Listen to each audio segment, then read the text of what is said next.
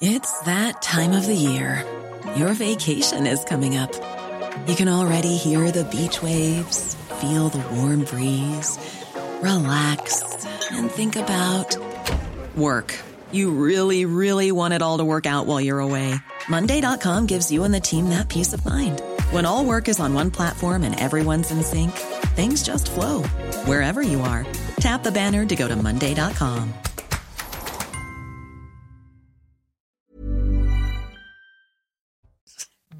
bienvenue à tous pour Midi News. Jamais ou rarement les Français n'ont été aussi cohérents et unis sur l'immigration alors que les politiques ou plutôt la majorité s'entre-déchire. Alors comment expliquer une telle distorsion entre la volonté de fermeté des Français et une partie de la classe politique? Et puis, euh, radiographie du paysage politique aujourd'hui. La Macronie éparpillée façon puzzle, victime d'une indigestion de couleuvre. Marine Le Pen savoure son coup politique, la droite revient en même temps que le clivage droite-gauche et aussi l'union des droites. Sur ce texte, on posera la question à nos invités. Alors cette loi est un incroyable chamboule-tout politique, mais qu'est-ce qui va vraiment changer concrètement?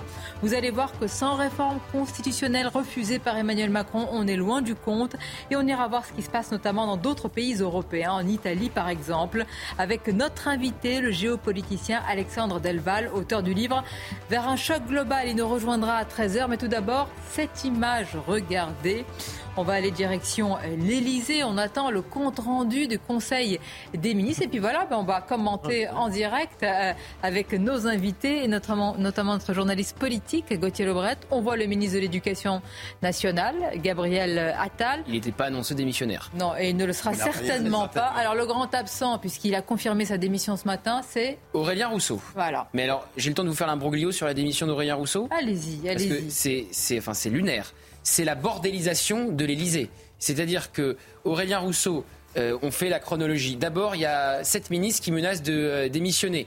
Ensuite, euh, vous avez donc un dîner au ministère des Transports autour de Clément Beaune. Au final, il n'y a plus qu'un ministre qui démissionne dépêche cette nuit à l'agence France Presse, Aurélien Rousseau a présenté sa démission à Elisabeth Borne. Donc là, on est surpris parce que c'est euh, certes la Première ministre qui fait euh, des propositions au président de la République, mais c'est le président qui nomme. Et donc la coutume, c'est d'annoncer sa démission au président de la République. C'est ce qu'avait fait Gérald Darmanin la semaine dernière, démission qui avait été refusée. Donc on est d'accord, il présente sa démission à Elisabeth Borne, pourquoi pas, et donc il démissionne. Ce matin, France Inter, Elisabeth Borne, Première ministre. Ah non, Aurélien Rousseau ne démissionne pas. Tout ça euh, n'est que euh, euh, de la fake news, si j'ose dire, puisqu'il n'a rien envoyé au président de la République. Bah forcément, il vous l'a envoyé à vous, Madame la Première ministre. Donc il s'est trompé de boîte aux lettres. Qu'est-ce qui se passe?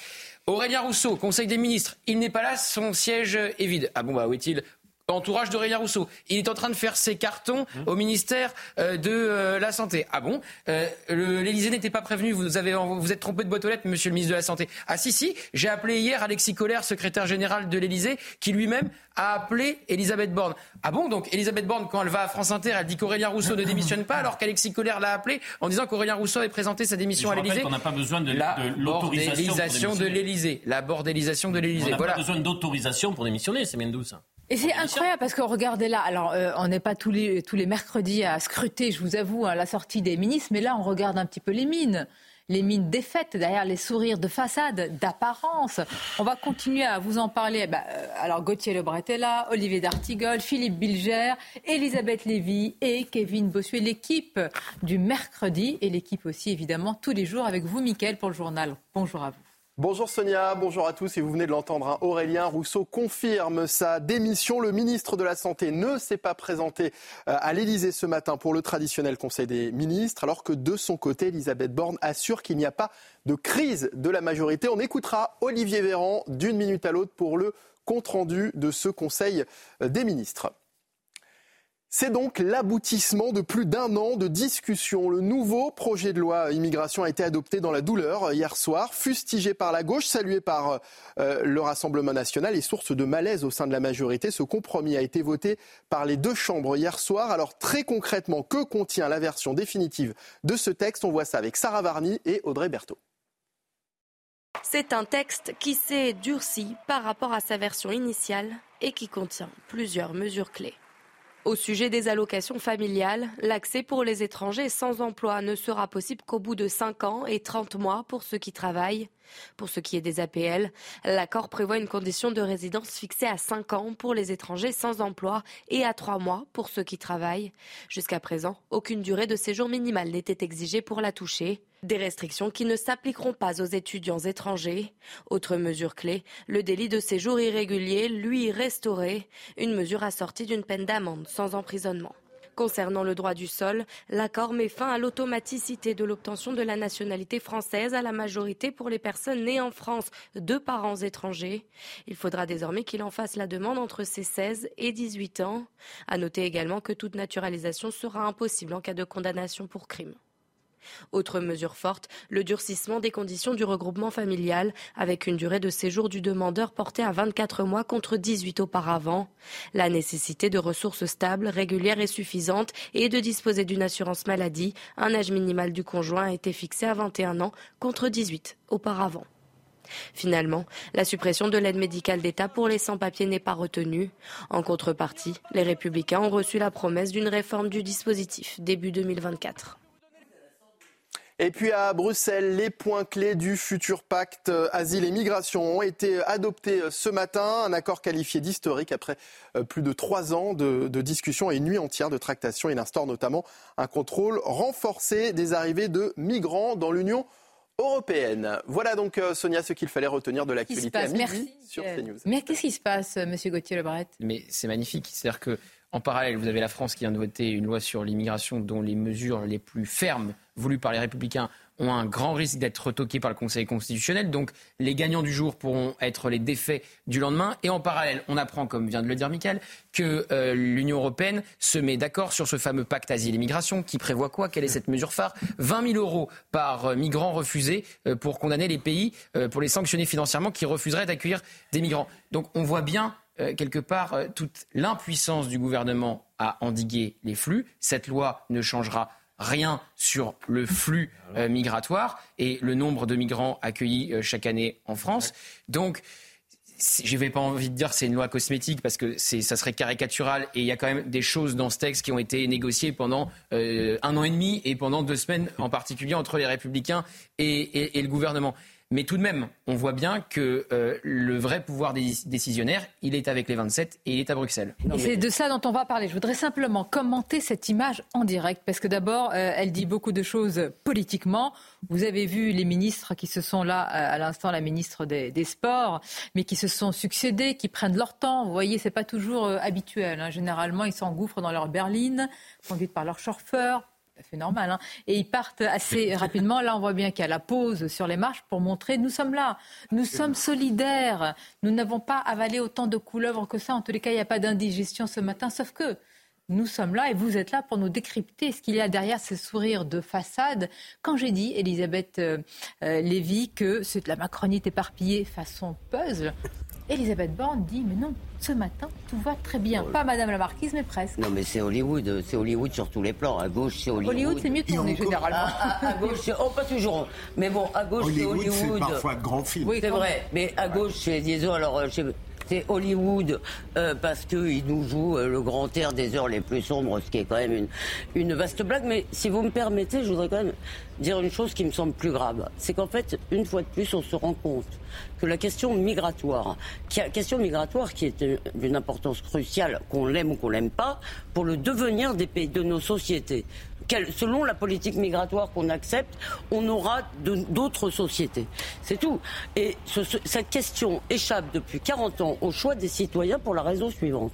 C'est qu'il y a des élites qui, pour des raisons différentes d'ailleurs, les uns pour se refaire la cerise morale à gauche, si vous voulez, les autres pour des raisons bassement économiques, qui ont décidé que l'immigration était l'état naturel, pardon, je me dépêche, et heureux des sociétés. Et ça, si vous voulez, c'est insupportable. Mais vous avez entièrement raison, en tous les cas, sur le choix qui n'est pas donné. Évidemment, on s'est exprimé en long et en large sur ces plateaux pour euh, dénoncer le fait qu'il n'y ait pas de référendum. Mais ce qui est frappant, Philippe Bilger, les Français sont cohérents et euh, largement unis sur ce sujet quand une partie de la classe politique se déchire. Et je voudrais qu'on diffuse un extrait qui est très parlant, édifiant d'une colère d'un député de la, de la gauche, hein, c'est Jérôme Gage. Je voudrais qu'on écoute quand même les mots qu'il dit. Ce mot honte, indignité qui a été répété hier euh, ad nauseum. Écoutons-le encore une fois. Tu as voté avec les voix du RN. La majorité est à 268. Tu votes avec les voix du RN. Un jour, tu as dit, tu as été de gauche, toi. Un jour, tu as été de gauche et tu votes avec les voix du Rassemblement national. Tu fais passer ce texte avec eux. J'ai honte pour vous. C'est le théâtre antifasciste, avec euh, des, comédiens. Absolument, mais déjà, euh, avant d'aborder en détail, quand vous le déciderez, Sonia, euh, les points qui font problème aujourd'hui, il faut arrêter, Elisabeth l'a un peu dit, nous sommes face à une loi qui suscite peut-être des contradictions et des oppositions politiques, mais rien à voir avec l'indignation éthique dont on nous abreuve depuis hier. Vous l'avez dit, Elisabeth, le tocsin est sonné, mais que dira-t-on lorsqu'il y aura véritablement un vrai danger qui menacera la France, non validé par une majorité écrasante de Français C'est l'histoire du loup à force de crier au loup. Et puis, pardonnez-moi, moi je trouve la gauche... Euh, a joué politiquement et à la fin, elle a perdu. Ah, en votant, la... Euh, ça franchement, il faut le dire. Et rappelez-moi avec qui la gauche a voté ah cette bah motion de rejet Avec le Rassemblement national. Donc c'est-à-dire que vous avez des textes que vous pouvez ou des motions de rejet, de censure que vous pouvez voter avec le RN, mais il y a des textes qui sont interdits. Donc c'est-à-dire que Jérôme Gage a le droit de mêler ses voix avec celles du Rassemblement national, mais cette députée Renaissance ou de la majorité n'aurait pas le droit de le faire? C'est ça, oui. Ce n'est pas, le même, dans les deux sens, pas le même niveau dans la vie parlementaire ah. que de je le crois, mais laissez-vous pour une motion de rejet que de voter un texte. Ah, voilà. mais je le crois dans le niveau. Mais expliquez-nous la nuance. Vraiment, euh, on, on, est ça nous échappe. En fait, euh, cher Sonia Mabou, on a découvert la motion de rejet il y a quelques années. Ça s'appelait l'irrecevabilité dans cette actualité brûlante. Mais en fait, elle est traditionnelle dans la vie parlementaire. Elle est quasiment euh, dégainée à chaque texte. Et il peut y avoir des groupes qui jugent que le texte ne permet pas, désolé Kevin, ne permet pas un débat de qualité. Euh, et vous pouvez penser ça sur différents euh, rangs. Par contre, je suis d'accord sur le fait que la gauche s'est tiré une balle dans le pied, parce que je suis convaincu que si les députés, les législateurs avaient fabriqué la loi pendant 15 jours à partir du texte du Sénat, on aurait pu peut-être avoir une évolution du, euh, du débat. Et on aurait pu voir, par exemple, que moi je suis particulièrement choqué qu'un travailleur étranger, donc régulier, doive attendre 30 mois pour pouvoir bénéficier de certaines prestations sociales. Là-dessus, je dis qu'il y a rupture d'égalité qui très certainement passera à la. À la euh, Pardonnez-moi, en plus, c'est des comédiens parfois de. de, de oui, bon, mais ça se met tout le monde de tout, de enfin, Les heures les plus sombres et la collaboration, mais où va Est-ce que c'est des mots que j'emploie Elisabeth, vous avez parlé. Non, mais Emmanuel Macron, Emmanuel Macron est pour moi un génie. C'est-à-dire qu'il a d'abord détruit la gauche, ensuite il a détruit la droite, et maintenant il a détruit le centre. Il a détruit son propre camp. Vous voyez bien que la Macronie n'existe plus. Ah plus personne n'est d'accord. Hier, vous avez sur la gauche à la droite, je suis pas d'accord. C'est le retour du clivage. Peut-être. Mais, mais en tout, moi j'ai l'impression d'avoir une scène politique parfaitement en miettes. Vraiment, euh, je trouve qu'il n'y a plus aucune cohérence. Et le pire, moi, ce qui m'a le plus choqué quand même, c'est que M. Macron est quand même garant des institutions.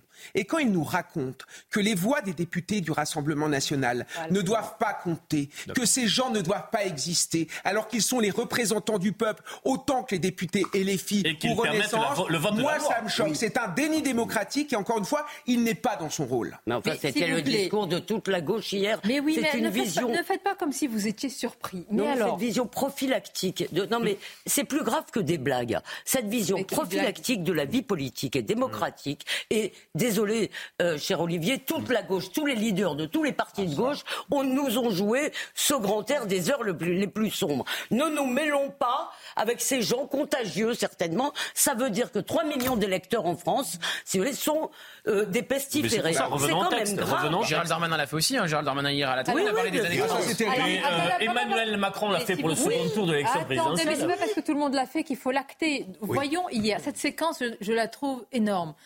C'est-à-dire que Gérald Darmanin est hier à la tribune de l'Assemblée nationale en train de, de plus, de dénoncer, de montrer du doigt Marine Le Pen et le Rassemblement national. C'est son droit. Et en même temps, à quoi il pense pourvu que j'ai les voix du RN, pourvu que j'ai les voix du RN. C'est ça derrière. regardez cette séquence. Madame Le Pen, vous avez dit pendant des mois, des semaines et des années que vous ne voteriez aucune mesure de régularisation de sans-papiers. Et vous allez voter manifestement 10 000 régularisations de sans-papiers par an. Bravo Savez-vous, Madame Le Pen, que vous ne votez pas la fin de l'état d'urgence pour les terroristes ici, mais que vous votez pour l'hébergement pour les irréguliers? Vous êtes au courant? Madame Le Pen, êtes-vous au courant que vous donnez les cours gratuits à tous les étrangers qui veulent entrer sur notre sol? Madame Le Pen, êtes-vous au courant que vous donnez un titre de séjour à tous ceux qui dénoncent en marchand de sommeil? Madame Le Pen, est-ce que vous vous rendez compte que vous votez pour le titre étranger malade pour qu'on pour qu'on soigne tous ceux qui sont malades du sida? Que vous votez contre la suppression de l'aide médicale d'État, Madame Le Pen? Madame Le Pen, vous êtes une mauvaise joueuse. S'il vous plaît, Monsieur le ministre. Et tout ce que vous avez réussi à faire dans votre vie politique, c'est manifestement des petits coups. Vous n'êtes pas prêt pour le pouvoir, et c'est tant mieux. En direct dans la cour de l'Elysée, Elisabeth Borne, nous en sommes là. Oh, comment on commente la montée dans la voiture euh, d'Elisabeth Borne Non mais on, va parler quand même hein, d'Elisabeth euh, Borne. Mais enfin hier, ce qu'a dit, d'abord, beaucoup de choses sont fausses. Alors, ce qui est faux. Alors déjà, Marine Le Pen ne vote pas euh, pour la suppression de l'AME, ce n'est plus dans le texte. Et je rappelle qu'il y a un texte, non pas pour la supprimer, Elisabeth Borne l'a dit ce matin, mais pour la réformer. Si elle tient sa parole, lettre envoyée à Gérard Larcher. Et c'est aussi l'une des raisons de la démission d'Aurélien Rousseau, puisqu'il ne veut pas réformer cette aide médicale d'État. Ça le concerne au premier chef, puisqu'il est euh, ministre de la Santé. Enfin, il est. Il était, euh, il est, je ne sais pas. Donc, euh, effectivement. Et sur Gérald Darmanin, sur Gérald Darmanin, il est sorti de là en disant le texte est passé sans les voix du Rassemblement national. Je rappelle que si le RN avait voté contre avec ses 88 députés, le texte était rejeté. Le vrai revirement du RN, parce qu'il y avait un coup politique à jouer, c'est vrai, c'est entre Jordan Bardella qui le matin sur France Inter dit on va voter contre ou on va s'abstenir. Trois heures plus tard, Marine Le Pen dit on va le voter. Pourquoi? Et mais parce qu'il y avait un coup c'était le baiser de la mort. Bah c'était le baiser de la mort. Reconnaissons-lui une habileté, la politique. Par contre, c'est vrai, elle vote pour le 4 bis, qui est la régularisation par le préfet au cas par cas des travailleurs sans papier dans les métiers en tension. Alors, il y a quand même, parce que là nous parlons de. Après, on va aller, si je puis dire, sur pour les Français, euh, que va changer cette loi? On parlera aussi de l'union des droites, c'est ce qui s'est passé, LR et RN. En fait, sur un texte, il y a eu une union des droites. Et il y a quand même. Et d'une partie du centre, il y, a, même. il y a, je pense, un vainqueur qui sont les LR, un bénéficiaire qui seront les RN dans les urnes. Écoutons l'artisan, le père de la loi immigration, qui a dénoncé la tartufferie de l'exécutif sur les voies du RN. Bruno Retailleau ce matin dans ce texte ou qui n'a pas apporté. Je sais par exemple que le Rassemblement national, à chacune des étapes, s'est opposé au texte. Je me souviens que les sénateurs du Rassemblement national se sont opposés au texte au Sénat. J'ai vécu aussi toutes ces heures de la commission mixte paritaire où les représentants du Rassemblement national déposaient des amendements pour euh, défaire ou, euh, euh, comment dirais-je, s'opposer à un certain nombre de dispositions. Donc oui, elle, a fait un coup. Elle sait faire fait très longtemps qu'il fait de la politique. Et un coup qui ressemble au baiser de la mort à la Macronie, bien hein, sûr, qui a tout précipité hier. Mais vous voyez, il y a une grosse différence qui a apporté dans ce texte les mesures, bah, c'est le, fait d'être utile concrètement. Voilà. Euh, il y a un coup politique d'un côté, il y a un, opportunisme. Elle vole au secours de la victoire qui nous était promise de toute façon, donc euh, elle en partage une petite partie, alors qu'en réalité, elle n'a rien fait. Philippe Je, je, trouve que Gérald Darmanin, en mettant en cause la méthode réaliste, voire totalement cynique de Marine Le Pen, énonce une évidence, mais elle a le droit de faire ce qu'elle veut. Et comme vous l'avez très bien dit, Sonia, elle fait un baiser de la mort. Et il, ne faut pas exagérer. La loi euh, de l'immigration qui est votée contre euh, elle est très fortement similaire à ce que le Rassemblement national aurait souhaité. C'est très clair. Philippe, c'est un baiser de la mort, mais qui est consenti. Hein. Oui, il n'y a pas une partie qui a obligé, parce que très sincèrement, on a il, y a très certainement une, il y a très certainement une victoire parlementaire de LR avec un rendez-vous compliqué pour eux, c'est la décision du Conseil constitutionnel. Mais un savoir-faire des groupes parlementaires au Sénat, à l'Assemblée, euh, ils ont tenu la pression. Il semblerait que certains. Pour ceux qui nous regardent, ça fait quatrième République, voire septième compagnie. Oui, mais là, je parle pour moi victoire parlementaire de LR. C'est joli ça. Mais victoire. Je vais noter ce que je. Oui, notez-le. C'est très joli. Ça, ça peut servir. Donc je termine victoire parlementaire de LR, mais victoire politique du Rassemblement national. Voilà qui, euh, et cette victoire-là, elle, est, elle porte bien plus loin que la séquence parlementaire. Non mais attendez, il y a quand même une chose qu'il faudrait... Pardon, il y a, quand même... Pardon. On, pardon, on n'est pas sûr que cette victoire parlementaire de LR ne débouchera pas un jour, qui sait, sur une, un redressement politique. Attendez, pardonnez-moi, mais je peux me tromper. Ceux qui nous regardent, ils se disent qu'est-ce qui s'est passé? Sur un texte, quoi qu'on en pense, durci. LR et RN ont voté en même temps. Donc l'union des droites et le centre droit et de centre droit. Mais l'union des droites, toutes les droites, bah, du centre, de la droite, excusez-moi, mais... ça y est. Vous avez vu la réaction de Reconquête qui Moi, est très fâchée de ce vote. Moi, je voudrais quand même vous poser une question. Il y a un grand mystère. Bah oui. Il y a un grand mystère, c'est que la gauche et tout, même toute la partie de la Macronie qui euh, a ses vapeurs pour un texte somme toute oh. assez modéré, oui, qui a ses vapeurs, ils ont leur vapeur depuis hier. Hein. C'est le nazisme est à nos portes quand même. Donc, euh, donc euh, ils doivent voir des électeurs, ça doit leur arriver quand même. Ils ont des circos, ils ne sont pas tous à Neuilly, à Paris. Donc, il y a quand même quelque chose. Euh, globalement, on sait parfaitement, si vous voulez, qu'en France, la plupart des gens, y compris les immigrés installés depuis longtemps, veulent qu'on ferme le plus possible les frontières, qu'on arrête, qu'on arrête ces flux et qu'on demande plus en termes d'intégration et de volonté aux étrangers. Pourquoi ces gens de gauche qui sont capables d'entendre euh, leurs électeurs sur d'autres sujets, pourquoi sont-ils sourds à ce point? Je vais vous dire, il y a une énorme question et en France, elle est taboue. Dans d'autres pays, euh, comme au Danemark ou en Suède, en, voilà, en même temps, le mm. porte-parole du gouvernement, Olivier Véran, ils sont tous au rire aujourd'hui. Hein, oui, c'est marrant, il n'a pas, pas menacé de démissionner, alors qu'il est plutôt euh, aile gauche. Ah mais, bah, mais Elisabeth Lévy, est-ce qu'on peut s'en crier au retour du fascisme? Avoir des arguments solides pour dire que ce n'est pas un bon texte. Ah, D'abord parce qu'il ne réglera rien concernant euh, la question migratoire et parce que sur certains sujets, c'est une rupture d'égalité qu'on peut ne pas accepter dans certains cas. Mais on compte sur ah. vous, Olivier, pour ça. Non, mais, moi je suis d'accord. Non, vous n'allez pas vous mettre tous à parler, hein, parce que là, ça ressemble à la Macronie ici. oh là là, ça, c'est pas gentil. Moi, je suis discipliné, Sonia. Euh, non, mais attendez. Non, ce que j'essaie de vous dire, est-ce que vous ne pensez pas que le problème de la gauche en tous les cas en France par rapport à d'autres gauches européennes, c'est qu'ils ne comprennent pas qu'en euh, s'attaquant, si je puis dire, en appréhendant l'immigration de manière sérieuse, ils, ils vont répondre aux problèmes de la classe populaire. Ils vont ils l'ont abandonné. Ils l'ont abandonné. C'est plus leur électorat. C'est plus leur électorat. Jean-Luc Mélenchon a abandonné les ah, classes populaires qui votent aujourd'hui pour Marine Le Pen. Et sur l'union des droites, euh, vous avez quand même vu la réaction euh, d'Éric Zemmour et de Reconquête qui est fâché eh de ce vote en disant que ça ne va rien résoudre et que ça va être euh, bah censuré par le Conseil constitutionnel et que LR et le RN se sont fourvoyés en votant avec la majorité. Et alors effectivement, victoire parlementaire des Républicains qui sera peut-être d'ailleurs amoindrie par le Conseil constitutionnel, mais quand même, ces 62 députés ont voté ensemble, on l'avait pas vu depuis longtemps. voilà, on est on oublié le, le, passage sur les retraites et le 49-3 du dernier moment. Là, il y a eu euh, l'union des 62 députés. Il paraît qu'ils veulent même partir au ski ensemble en février maintenant pour ressouder le groupe. Enfin, non, mais, euh, voilà. Non, mais par vrai. contre, oui, c'est vrai. Victoire, non, mais, victoire, par contre, victoire politique du Rassemblement national sur quoi? Sur la préférence nationale. Impossibilité demain pour la majorité de critiquer le Rassemblement national sur euh, ce terme-là de préférence nationale avec ce qui s'est passé sur les prestations sociales. C'est le point essentiel.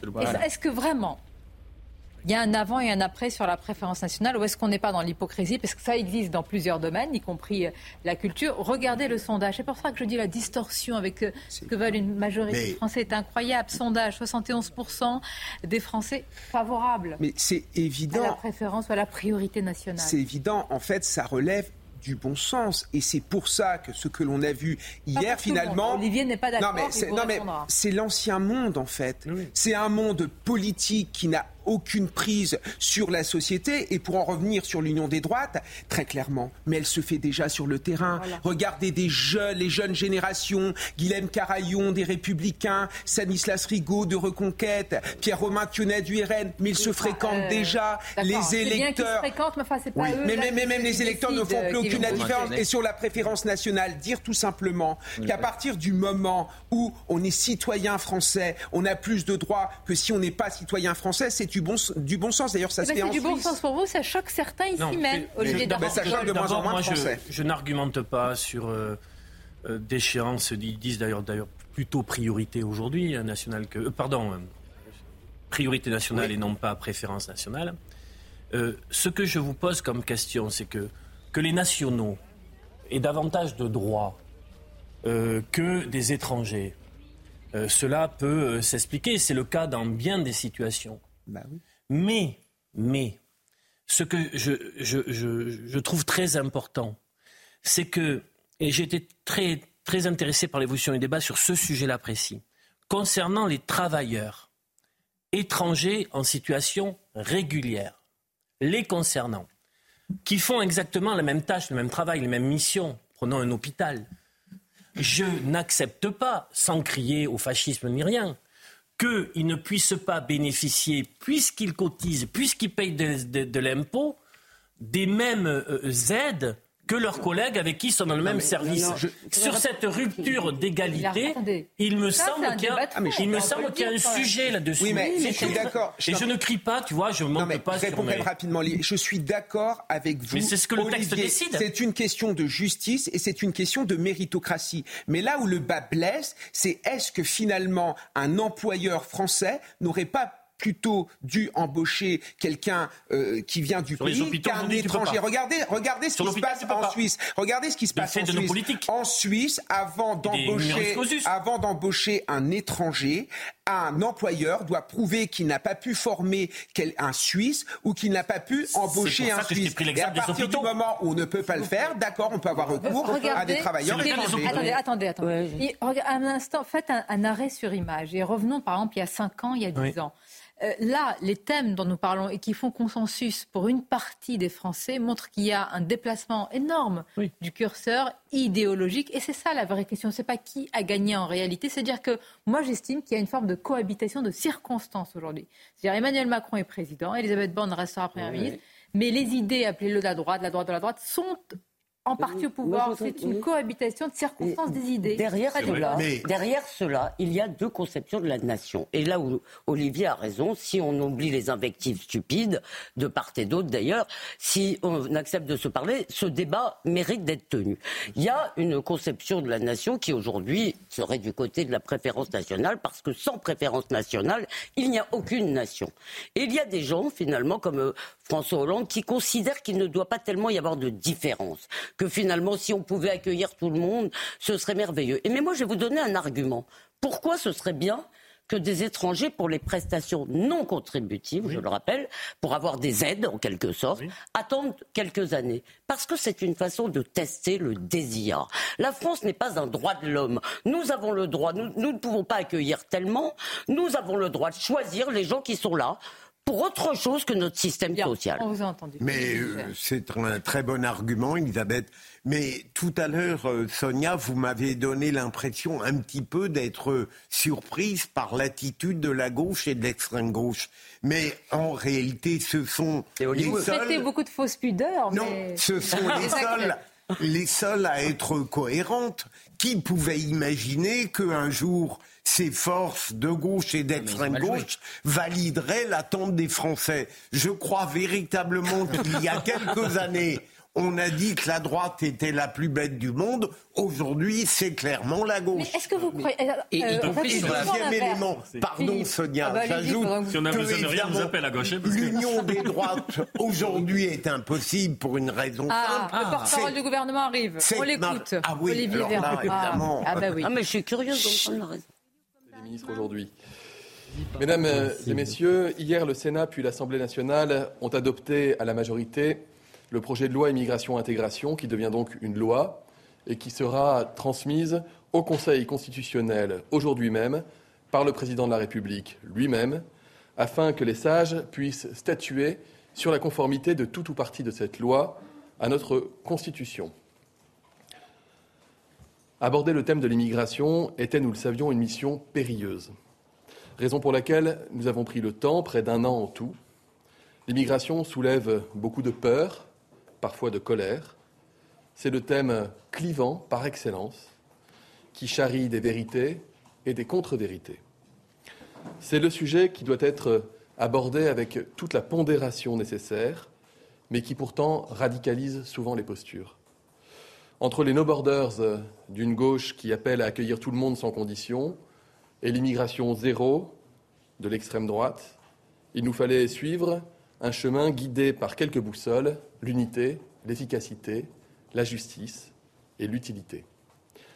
Si je résume à grands traits notre philosophie, mieux expulser ceux qui sont une menace, être plus efficace pour dire non lorsqu'un étranger n'a pas vocation à rester sur notre sol, être plus efficace pour intégrer ceux qui ont vocation à rester sur notre sol, ceux à qui on dit oui, par l'apprentissage de la langue, par l'adhésion à nos valeurs et par l'accès à l'emploi. Aborder le thème de l'immigration, je le disais, est aussi périlleux parce que nous sommes en majorité relative à l'Assemblée nationale, c'est-à-dire que nous ne pouvons pas décider seuls. C'est le choix des Français, nous le respectons. Nous savions donc que la loi ne serait pas notre seul texte, mais qu'il serait, in fine, le fruit d'un compromis. La gauche du gouvernement a d'office refusé de participer à la recherche de ce compromis. C'est donc vers la droite, majoritaire au Sénat, que nous nous sommes tournés et que nous avons identifié et donc adopté un compromis. Depuis hier, tout le monde tente d'imposer son narratif. Le RN et les LR veulent crier victoire. La NUPES hurle à la trahison. Ne tombons pas dans le piège tendu par ceux qui instrumentalisent les émotions. Il faut remettre du rationnel, du factuel. Tout d'abord, ce texte de loi n'est pas le texte du Rassemblement national. Le Rassemblement national se livre à une véritable escroquerie intellectuelle en célébrant à tort sa prétendue victoire idéologique. Ne nous laissons pas avoir par ce recel politique. Les faits, le Rassemblement national refusait de voter la version du Sénat parce qu'elle ne jugeait le texte pas suffisamment ferme, et pourtant elle a voté de milliers de, de travailleurs sans papier. Le Rassemblement national a voté hier pour la fin de l'enfermement des mineurs étrangers en centre de rétention administrative. Le Rassemblement voulait faire sortir un lapin de son chapeau, il l'a mangé. Le chapeau, pas le lapin. Enfin, à la demande du président de la République, nous avons mentalement retranché les voix des députés du Rassemblement national pour nous assurer que même sans eux, nous disposions d'une majorité claire au Parlement. C'est le cas. Deuxièmement, ce texte n'a rien à voir avec la préférence nationale. J'entends et je lis que conditionner certaines prestations sociales à des délais de présence sur, sur notre sol serait une entorse au principe d'universalité qui traduirait une forme de bascule dans une pensée de préférence nationale. C'est faux, puisque c'est déjà le cas pour des prestations sociales telles que le RMI, c'était Michel Rocard qui en avait décidé ainsi, puis le RSA encore aujourd'hui, mais également pour la prime d'activité votée sous Hollande. J'en sais quelque chose, puisque j'ai voté sous la mandature de François Hollande la création de cette prime d'activité qui n'est accessible que pour les étrangers dès lors qu'ils ont cinq ans de résidence sur le sol. Et à l'époque, je n'ai pas entendu de cris d'orfraie ou de contestation. Vous dire cela n'empêche pas évidemment de reconnaître que ce choix, aujourd'hui, ce n'est pas le nôtre. Ça n'empêche pas de reconnaître qu'il y a dans cette loi des choses que nous n'aimons pas, qu'une partie de la population française n'aime pas, que je n'aime pas mais qui ne nous déshonorent pas. Et que pour certaines de ces mesures, notamment celles qui sont contre-intuitives parce qu'elles auraient plutôt tendance à gêner l'accès au travail pour les étrangers, pour certaines des mesures, nous réinterrogerons celles-ci dans un avenir proche. Troisièmement, ce texte, il est utile et efficace. C'était son objectif initial. Tous, nous déplorons en permanence le sentiment d'impuissance que nous pouvons ressentir face à la complexité de certaines règles, de certaines procédures, qui voient des étrangers multiplier les recours, jusqu'à une vingtaine parfois de recours, ou parfois ces règles et ces normes qui nous empêchent d'expulser des personnes potentiellement dangereuses, et l'histoire récente française l'a hélas encore une fois montré. Eh bien, cette loi, elle met un terme à cela. Et en cela, c'est une loi qui protège les Français. Enfin, ce texte, il comporte des mesures de justice. J'ai cité l'interdiction d'enfermement des mineurs dans les centres de rétention administrative. J'ai cité les cours de français, l'adhésion aux valeurs de la République. Je parlerai évidemment aussi de cette possibilité nouvelle de pouvoir régulariser des travailleurs étrangers irréguliers qui exercent leur mission dans des métiers en tension, dans des endroits où on a besoin d'eux, et ce sans avoir davantage besoin que leurs employeurs soient d'accord. Et c'est une mesure extrêmement forte. En conclusion, je dirais que cette loi immigration-intégration, elle est désormais derrière nous. Et à ce stade, je voudrais avoir un, message pour les étrangers qui sont en France, qu'ils soient euh, étudiants, salariés, réfugiés des quatre coins du globe, de toutes origines. Vous dire que les outrances des uns et des autres, ces dernières semaines, ces derniers mois, ont pu vous laisser croire que vous n'étiez plus les bienvenus. Ce n'est pas le cas. Nous savons, les Français savent ce que nous vous devons. Nous savons ce que vous apportez à notre pays, hier, aujourd'hui, demain, nous savons vous le dire d'ailleurs quand c'est évident. Je repense à la crise Covid et à ces travailleurs de la première ligne dont beaucoup sont étrangers ou d'origine étrangère. Je voudrais vous dire que cette loi, c'est aussi la vôtre. Parce que mettre un cadre clair, c'est quitter les rivages des préjugés et c'est faire taire les peurs. Parce que définir votre place dans la société, c'est aussi vous dire que vous y avez votre place dans la société française. J'en viens maintenant, et sans transition, au compte-rendu du Conseil des ministres de ce jour, qui va être assez bref, pour vous dire que la ministre de la Transition énergétique a présenté deux projets de loi. Le premier organise la gouvernance de la sûreté nucléaire et de la radioprotection afin de répondre au défi de la relance de la filière nucléaire. Le second modifie la loi organique relative à l'application de l'article 13 de la Constitution. En gros, ce sont deux textes qui permettent concrètement de réunir au sein d'une seule autorité. Prise de parole d'Olivier Véran, au lendemain de l'adoption du texte sur l'immigration, le porte-parole du gouvernement qui euh, euh, évoque une bataille de récits, une bataille de narratifs qui affirme que ce texte n'est pas celui du Rassemblement national, qui dénonce même un recel politique de la part du RN, qui affirme que ce n'est pas la préférence euh, nationale. Il y a des choses que nous n'aimons pas, a-t-il dit, et que les Français n'aiment pas, des points que nous allons interroger, ça, ça nous a interrogé nous-mêmes sur le euh, plateau, et puis une forme de, oui, d'acte de contrition sur les étrangers une prise de parole assez déconcertante, je dois dire, sur l'acte de contrition, euh, Gauthier. Exactement. Euh, je note deux points. Effectivement, cette espèce d'appel d'air euh, dans, le verbe qu'il formule à la fin. Vous êtes les bienvenus en France. Ce texte n'est pas contre vous, dit-il effectivement aux, étrangers qui l'écoutent. Donc c'est vrai que c'est étonnant, cette espèce d'acte de contrition. Il est quasiment à deux doigts de s'excuser de cette loi qui a été votée hier à l'Assemblée nationale, effectivement, avec des mesures dit-il, euh, que nous n'aimons pas, que je n'aime pas, que les Français n'aiment pas. Non, mais c'est très grave. A-t-il vu, a-t-il vu euh, le sondage dans le journal du dimanche, euh, le week-end dernier, où il est très clair que les Français veulent des mesures encore plus fermes que celles euh, qui sont euh, dans euh, le texte qui a été voté hier, puisque je rappelle que par exemple les Français sont pour que le droit français prime sur le droit européen, ne serait-ce que cet exemple-là. Et effectivement, Sonia, vous le disiez juste après cette intervention d'Olivier Véran, il dit que les mesures justement qu'il n'aime pas, il pourrait revenir, revenir dessus ultérieurement. Ça veut dire quoi sur Aurélien Rousseau On va les supprimer avec la NUPES ensuite Évoqué à l'instant la possibilité de réinterroger certaines mesures du projet de loi immigration plus tard. Concrètement, euh, lesquels et qu'est-ce que ça veut dire? Ça veut dire est-ce que par exemple pour les mesures les plus euh, controversées comme euh, les APL, est-ce que vous mettez une clause de revoyure quel, voilà, quel sera le process pour éventuellement réinterroger certaines mesures? Merci. D'abord, je vous confirme la démission du ministre chargé de la Santé et de la Prévention, Aurélien Rousseau, qui a présenté sa démission à la Première ministre et au Président de la République et qui était absent ce matin euh, en Conseil des ministres. Aurélien Rousseau euh, sera remplacé par euh, Agnès Firmin-Lebaudot, actuellement ministre déléguée aux professions de santé, qui assurera l'intérim. Sur la deuxième question que vous m'avez posée, pardonnez-moi, la loi est adoptée. La loi va être traduite devant le Conseil constitutionnel, avec les sages qui vont devoir déterminer si la loi est conforme, je le disais, tout ou partie de la loi est conforme à la Constitution. Évidemment, il ne me revient pas de commenter, ni, par, ni en amont, ni pendant, et, ni en aval d'ailleurs, lorsque les sages auront rendu leur jugement, euh, puisqu'ils sont indépendants et que nous les respectons. Donc nous verrons quelle sera la mouture du texte tel que promulgué par le président de la République à l'issue de cette saisine du Conseil constitutionnel, qui là, je le répète, lui-même décidé et réalisé. Et ensuite, nous regarderons à l'usage s'il y a des choses qui, dans cette loi, immigration-intégration, sont de nature, par exemple, je le disais, à gêner l'accès au travail pour des personnes étrangères. Il y a un certain nombre de questions qui sont soulevées par des dispositions qui ont été adoptées dans la loi hier. Et donc, il est normal de pouvoir se poser la question. Mais nous le ferons pour cette loi comme nous le faisons pour l'ensemble des textes que nous sommes amenés à adopter au cours d'une législature. Bonjour Monsieur le Ministre, Léopold Debert pour euh, BFM TV. Je vais reprendre vos propos. Vous avez dit il est temps de passer à autre chose. Également propos martelés sur France Inter par euh, la Première ministre euh, ce matin.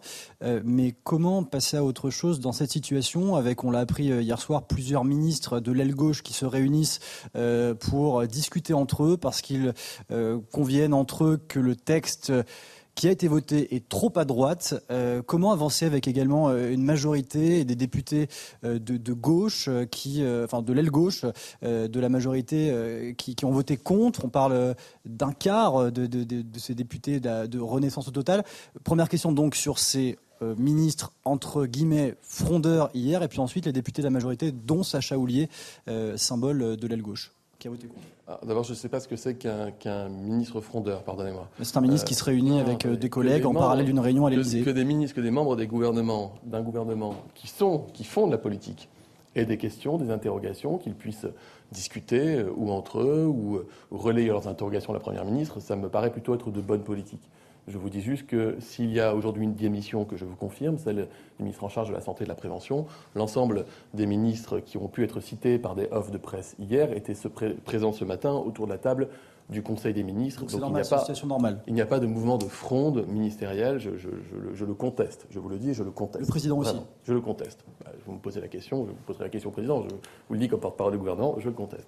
Bien. Ensuite, euh, de fait, oui, il y a eu des voix manquantes dans la majorité hier il y a eu sans doute eu euh, plus de voix manquantes dans la majorité du fait que le RN avait annoncé qu'il allait voter le texte. D'accord? Et ce, bien que le président de la République ait décidé que nous ferions cet exercice euh, pas inédit, ça avait été fait par Mendes France en 54, qui consiste à retrancher mentalement les voix de l'extrême droite pour se dire on n'a pas besoin d'eux pour faire adopter cette loi. Et ça, ça me paraît, vous connaissez ma position là-dessus, une très bonne hygiène euh, démocratique.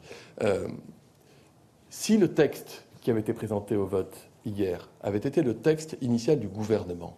Je peux vous le dire, pour avoir discuté avec, comme beaucoup de mes collègues, avec beaucoup de parlementaires, y compris, je ne sais pas ce que c'est que l'aile gauche, moi je ne crois qu'au dépassement, y compris aux députés ancrés dans le dépassement, ancrés dans le dépassement, j'en fais, je fais partie de ces, parlementaires euh, qui sont ancrés dans le dépassement, c'est l'ADN de notre mouvement politique d'être capable de se mettre autour d'une table, d'acter des désaccords avec des collègues, mais de trouver un socle commun pour avancer. Bien, on est tous dans cette logique du dépassement, puisqu'on fait tous partie de la majorité. Eh bien, il n'y avait pas une voix qui aurait manqué au projet de loi gouvernemental initial. Pas une voix n'aurait manqué. Bien. Donc vous voyez qu'il y a des députés qui ont décidé de voter ce texte parce qu'ils euh, ils ont eu conscience que la nécessité d'identifier un compromis et de passer à autre chose était plus forte que le reste, et des députés qui ont décidé autrement, et je respecte cela, et nous respectons cela. On est en démocratie, les parlementaires sont libres, contrairement à ce que parfois j'entends comme procès qui est, qui est intenté. Donc ne, ne nous trompons pas, les parlementaires de la majorité aurait été unanime pour voter le texte gouvernemental, mais le texte tel qu'issu du compromis n'a pas fait le plein de voix, mais néanmoins, il recueille une très large majorité des voix de la majorité. Donc il n'y a pas de, sujet politique de moyen ou de long terme. Mais donc juste sur la fin de ma question, comment avancer maintenant avec euh, ces, votes Parce qu'à la rentrée, il va y avoir des textes importants, y compris des textes qui parleront euh, aux, parlementaires ou aux politiques euh, qui ont parfois le cœur qui bat peut-être un, peu à gauche du dépassement. Je pense au texte sur la fin de vie, je pense à la constitutionnalisation de la liberté d'avorter, je pense euh, à la loi sur le grand âge, je pense aussi aux réformes que nous allons pousser pour encore favoriser l'accès euh, à l'emploi, à la formation professionnelle. Donc, euh, encore une fois, depuis un an et demi que nous sommes en majorité relative, rendez-vous compte quand même les, les textes dans lesquels nous nous sommes lancés. On aurait pu imaginer qu'un gouvernement qui dispose d'une majorité relative au Parlement euh, essaye d'éviter les écueils des sujets et des thèmes les plus difficiles. Or, en un an, chômage, retraite, immigration, écologie, des lois pluriannuelles sur l'armée, sur la police, sur la justice. C'est-à-dire que tous les textes, et je le dis, foi de parlementaire qui a 12 ans d'expérience et de recul aujourd'hui, qui sont les textes qui sont les plus à même normalement de diviser. Et ces textes-là, nous avons tous pu les faire adopter par le Parlement en majorité relative. C'est-à-dire que la commande passée par les Français de mettre de côté nos divisions et d'aller chercher des accords avec la gauche, avec la droite, cette commande, nous la remplissons. Et nous continuerons de le faire.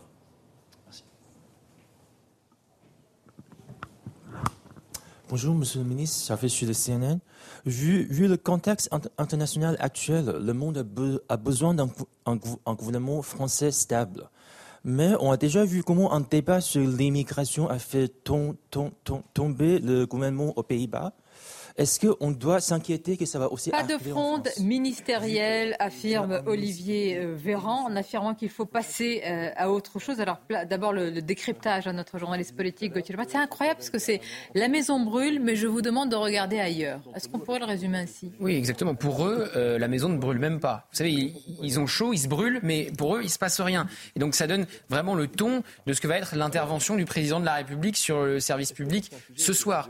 c'est toujours pareil, minimiser toujours minimisé, encore minimisé. Je vous rappelle ce qu'il avait déjà fait après le 49-3 sur euh, la réforme des retraites. Euh, on avait beaucoup parlé euh, du possible départ d'Elisabeth Borne elle est restée. On avait beaucoup parlé d'un remaniement d'ampleur. Il a été à minima des semaines après. Il refait exactement la même chose. La semaine dernière, Gérald Darmanin lui propose sa démission. Il la refuse parce que s'il l'accepte, il acte la crise politique dans laquelle il est. Donc là, euh, on avait bien anticipé. Euh, ils vont dire le regardez, on fait passer des textes, soit avec des alliances de circonstances texte par texte, soit avec des 49.3. Donc on a fait passer le budget. Ça a commencé. On l'a fait sur les retraites, on l'a fait sur euh, la justice avec Éric Dupond-Moretti, et là on vient de le faire sur l'immigration.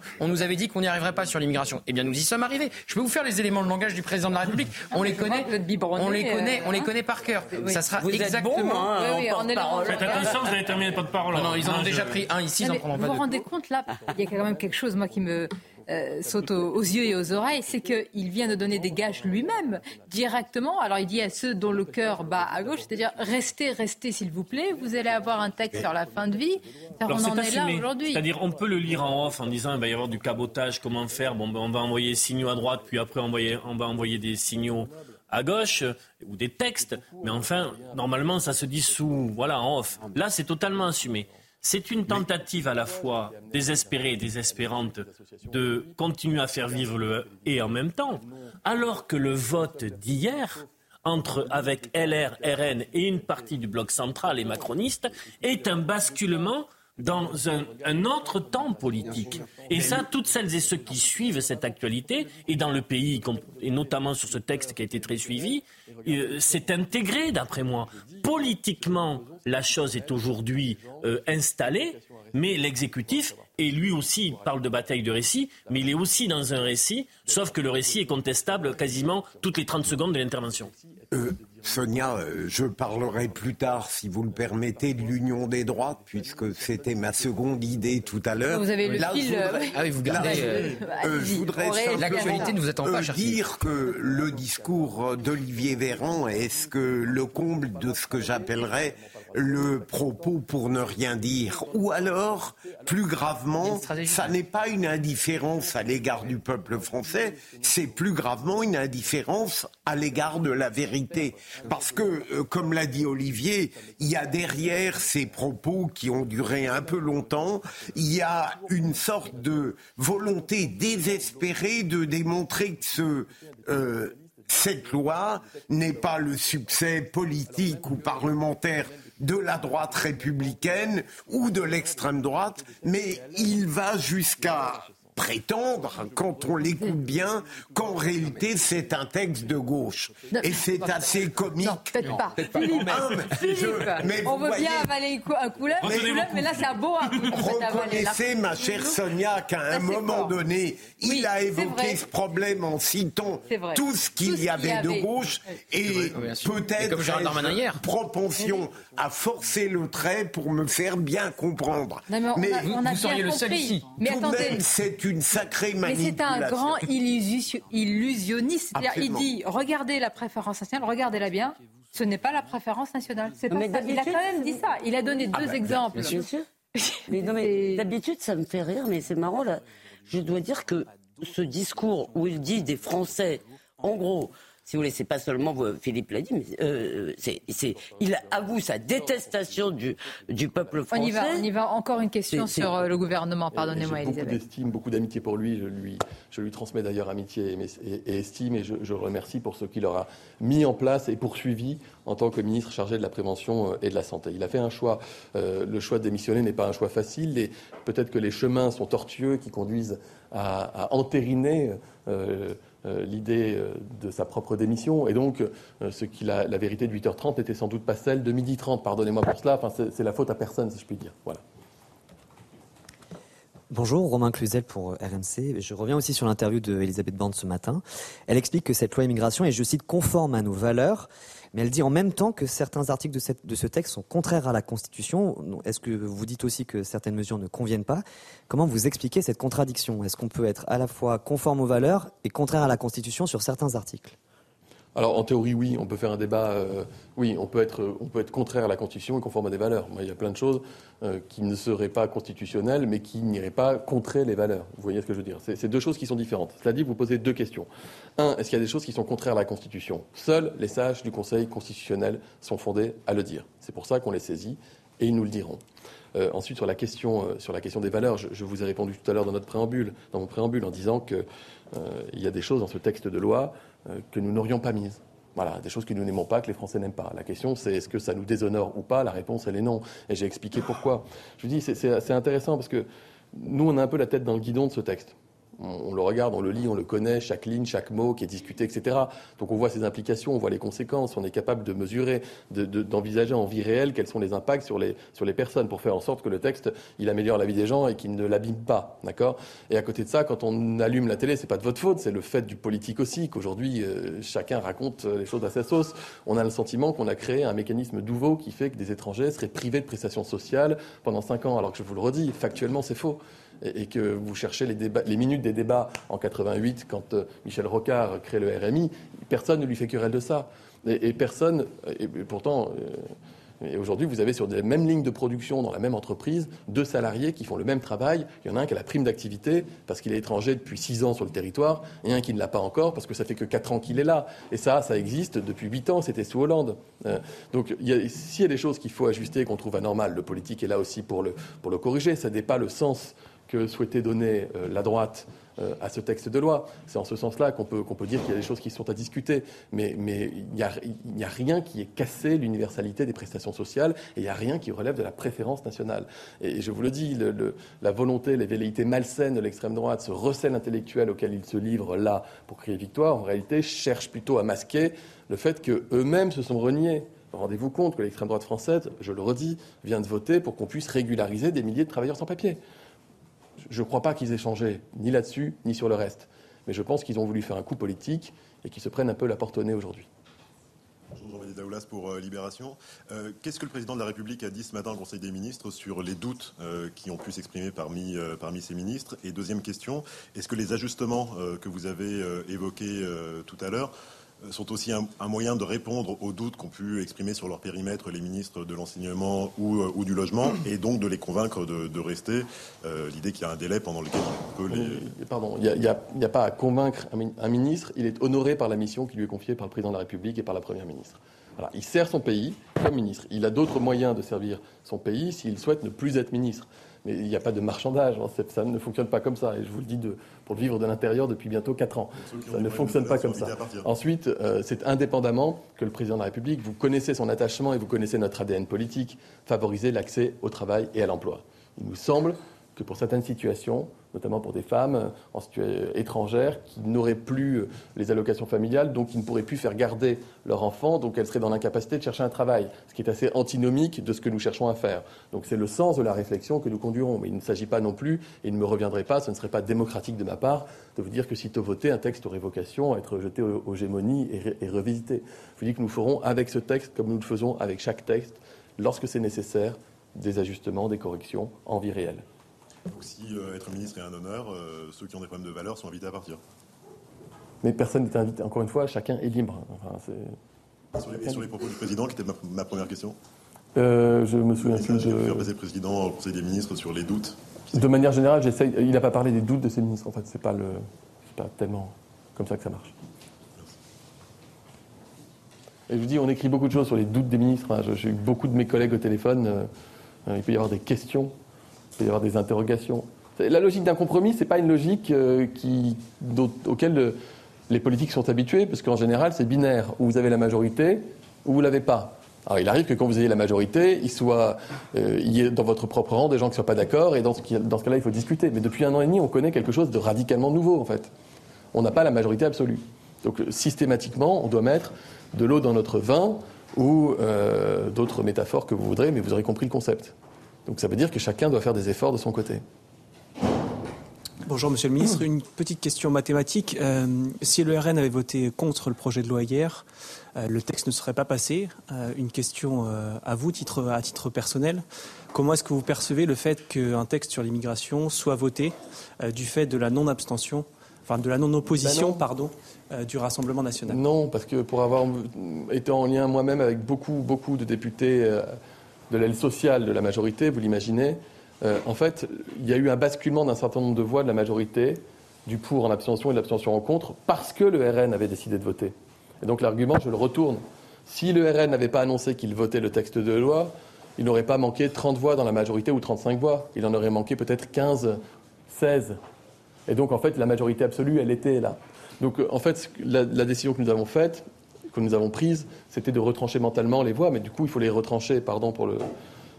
Mais en même temps, il y a des stagiaires de troisième. Donc j'en profite. Vous retranchez les voix du RN, du numérateur et du dénominateur. Et donc vous vous retrouvez de toute façon en situation de majorité absolue. C'est-à-dire qu'on considère qu'ils n'ont pas participé à ce vote.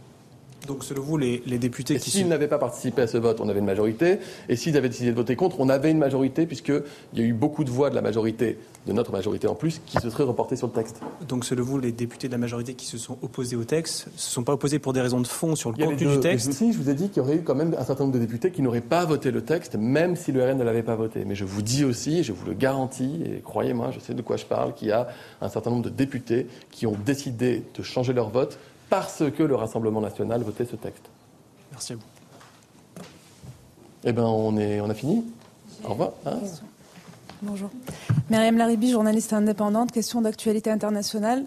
Monsieur le ministre, à Gaza, c'est l'horreur absolue. C'est ce que ce qu'a rapporté la journaliste de CNN qui a pu rentrer à Gaza, ainsi que des dizaines de journalistes. Olivier Véran qui pense qu'on peut passer. Alors il y a des sujets très importants. Là, on entend la, question de la journaliste internationale. Je voudrais quand même qu'on s'arrête sur un point parce que là, il dit pas de front ministériel et il évacue le cas du ministre de la Santé, Aurélien Rousseau, euh, vraiment comme plus qu'une lettre à la poste. Hein. En plus, il dit qu'Aurélien Rousseau a changé euh, d'avis dans la matinée, alors qu'il a envoyé dès hier une dépêche à l'agence France Presse pour dire qu'il avait présenté euh, sa démission à la Première ministre. Donc on comprend bien que certes peut-être euh, Elisabeth Borne a tenté de le convaincre et c'est pour ça que ce matin elle dit qu'il n'a pas envoyé sa démission au président de la République. Mais enfin, Aurélien Rousseau, il veut démissionner dès le moment où le vote est passé à l'Assemblée nationale. Donc essayer de faire croire que... Même celle-là, qui avait l'approbation de tout le monde, de, disons 70% de la population, non seulement ils la font passer dans ces conditions, mais après ils la renient.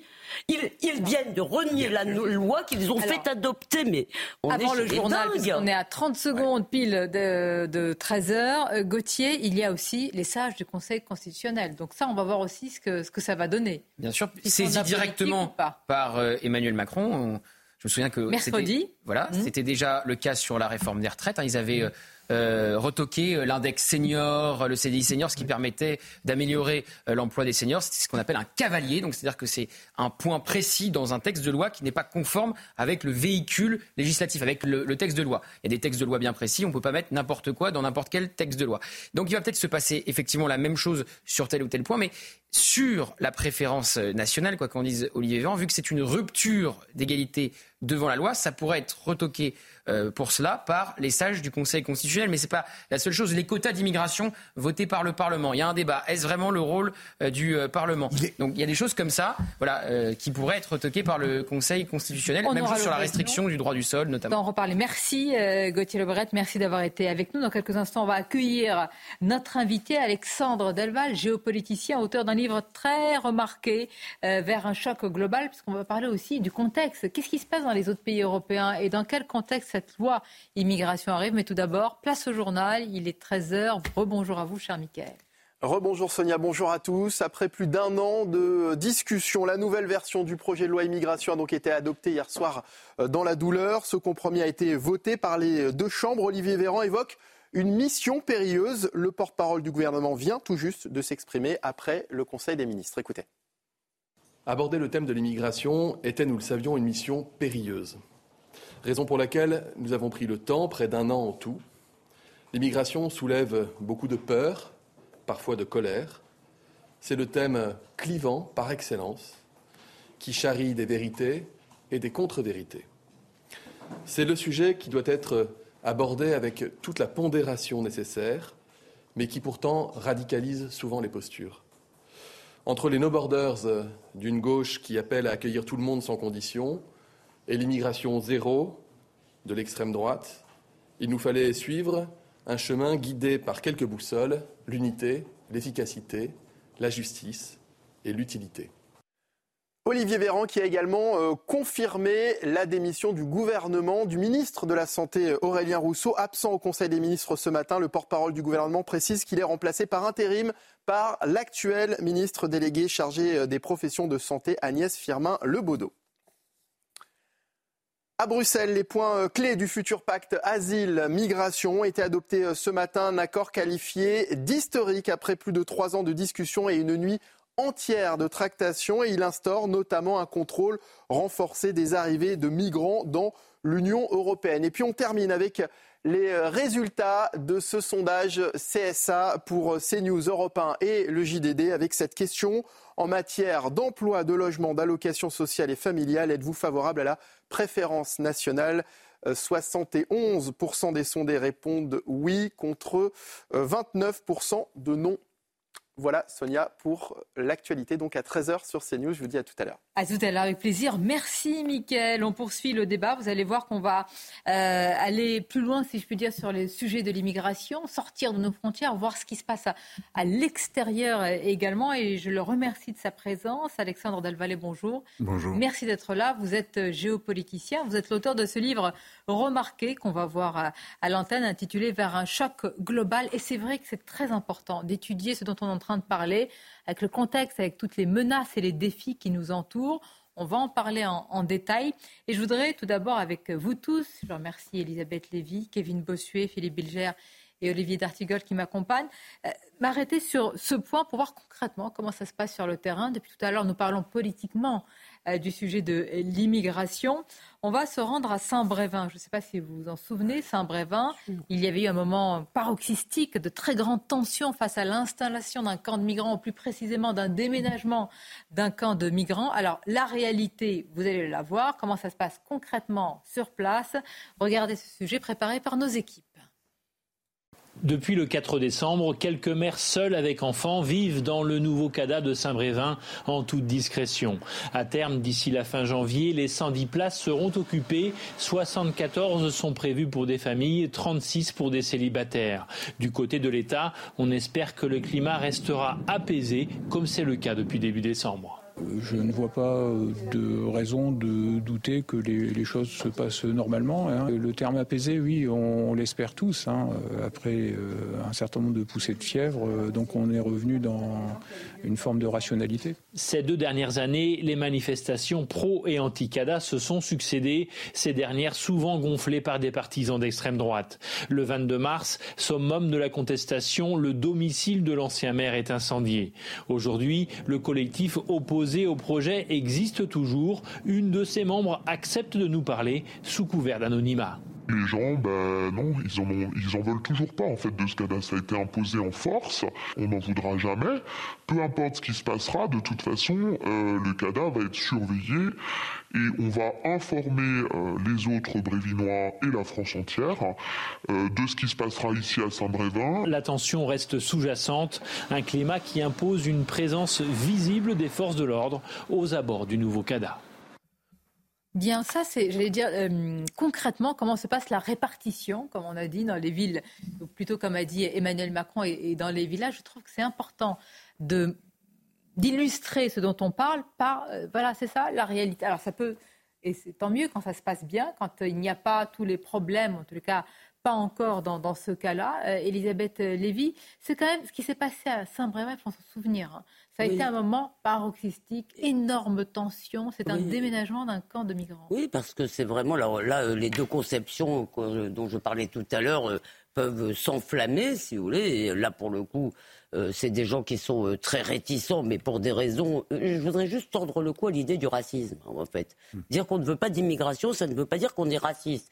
Et j'en profite pour dire que cette préférence nationale qui favoriserait un Français d'origine n'importe où euh, par rapport à un Américain n'est pas du tout raciste. Mais donc euh, euh, c'est pas du tout une question de racisme, c'est une question aussi de sécurité culturelle.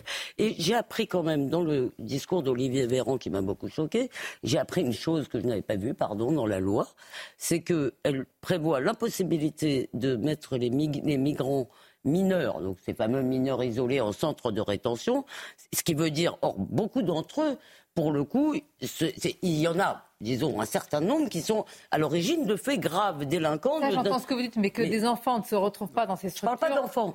Non, non, non. Vous savez bien que mineurs, ça va jusqu'à un âge, ça va jusqu'à un âge très avancé. Et donc, voilà ce qui se passe à Saint-Brévin, c'est que les gens veulent rester majoritaires culturellement chez eux. Ils le font peut-être d'une manière scandaleuse. C'est pas bien. Moi, je, je euh, ah bah, évidemment. Il faut le dire. Non, mais je, voilà. Évidemment, évidemment c'est scandaleux de faire ça, mais on sent effectivement c'est ça. est-ce que euh, la préférence nationale, alors là on dit que c'est euh, acté hein, dans, la loi, est-ce que en Italie où vous exercez, où vous enseignez justement, est-ce que c'est un, c'est un mot euh, tabou aujourd'hui non, pas du tout. D'ailleurs, on ne parle pas de cette expression en Italie. En Italie, il est, il est, évident, il est considéré tout à fait normal que le national ait des prérogatives, des privilèges par rapport à un non national. C'est, ça passe comme une lettre à la poste comme le droit du sol qui n'existe pas en Italie. Depuis 40 ans, la gauche a essayé de faire des propositions de loi pour euh, instaurer le droit du sol sur le modèle français. Mal leur en a pris. À chaque fois qu'ils disent faisons comme notre voisin français, parce qu'il y a un complexe vis-à-vis de la France par rapport à Napoléon, tout ça, à chaque fois la classe politique, les intellectuels disent mais surtout pas. Regardez les coupes-gorges que sont devenus certains quartiers où on a plein de Français de papier qui sont devenus des Français, certes légalement, ils ont des droits, mais qui ont un cœur absolument. Alors c'est pas tous, hein, faut pas faire d'amalgame, pas tous, mais beaucoup qui ont un. Moi j'ai grandi dans ces quartiers, donc on me la fera pas quand on me dit ils adorent tous la France. Moi j'ai vécu dans un quartier où j'étais apprécié parce que j'étais d'origine sicilienne. On me disait ah ça va, tu n'es pas un vrai Français, donc toi, on t'accepte. Donc euh, on me, on, me la fera pas quand on me dira que tous ces gens sont devenus parfaitement français. Et je leur en veux pas on leur, a, on leur a incité, on les a incités à ce que, ce que, les islamistes appellent le désaveu, à désavouer cette société mécréante. On les a paranoïsés, on leur a fait croire que cette société est horrible, elle est faite de racistes. Et Elisabeth Lévy avait raison de parler de racisme parce que c'est un mot exagéré. C'est comme l'islamophobie. Critiquer une religion n'est pas du racisme. Être contre l'immigration incontrôlée, c'est pas du racisme. La preuve, en ce moment, il y a un gros problème entre l'Algérie et, et, le Maroc. On peut pas dire qu'ils aient, euh, d'un point de vue ethno-racial, parce que certains me parlent de race. Hein, euh, bizarrement, ceux qui, ceux qui veulent bannir le mot race en parlent tout le temps. Euh, eh bien, il y a un énorme contentieux migratoire et entre l'Égypte et ses voisins. à, chaque fois que je vais dans des pays arabes, eh bien, il y a des contentieux migratoires et ils ne veulent pas du voisin. Les, sud, les Égyptiens ne veulent eh pas des Gazaouites, mais ils n'en veulent pas un seul.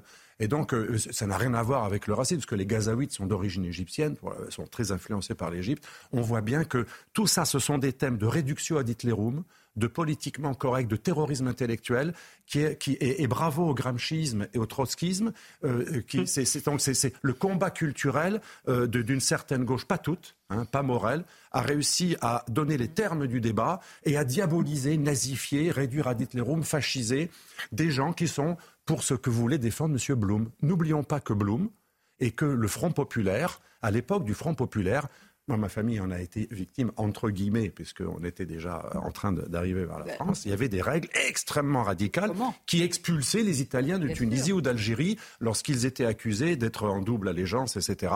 Et c'était très bien. Il y avait de la préférence nationale et il y avait de la déchéance de nationalité. On a enlevé la nationalité à 100 000 Italiens de Tunisie pendant la guerre parce qu'ils étaient accusés d'être restés italiens, donc ils étaient du côté.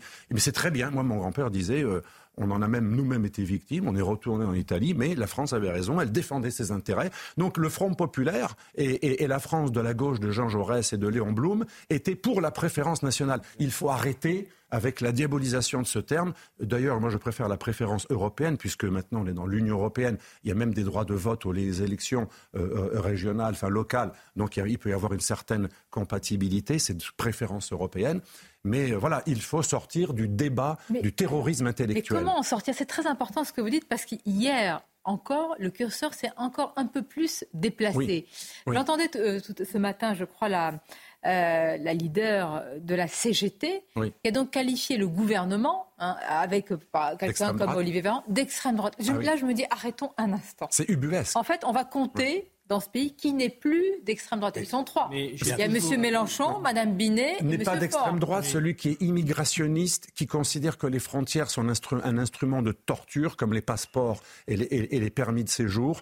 Alors là, et, les ONG qui donnent des kits pour désobéir. Vous savez que les ONG pro-migrants, euh, moi j'étais à Lampedusa à enquêter, on a vu des gens qui nous disaient qu'en Afrique même, avant avant de traverser le, désert et l'océan, euh, la mer, on leur donne des kits, des modes d'emploi, comment gruger les lois en place, comment gruger les, gardes-frontières, comment avoir des passe-droits, comment euh, et, même rejoindre euh, la personne qui l'attend à, à, 1000 km dans un trafic au noir, etc.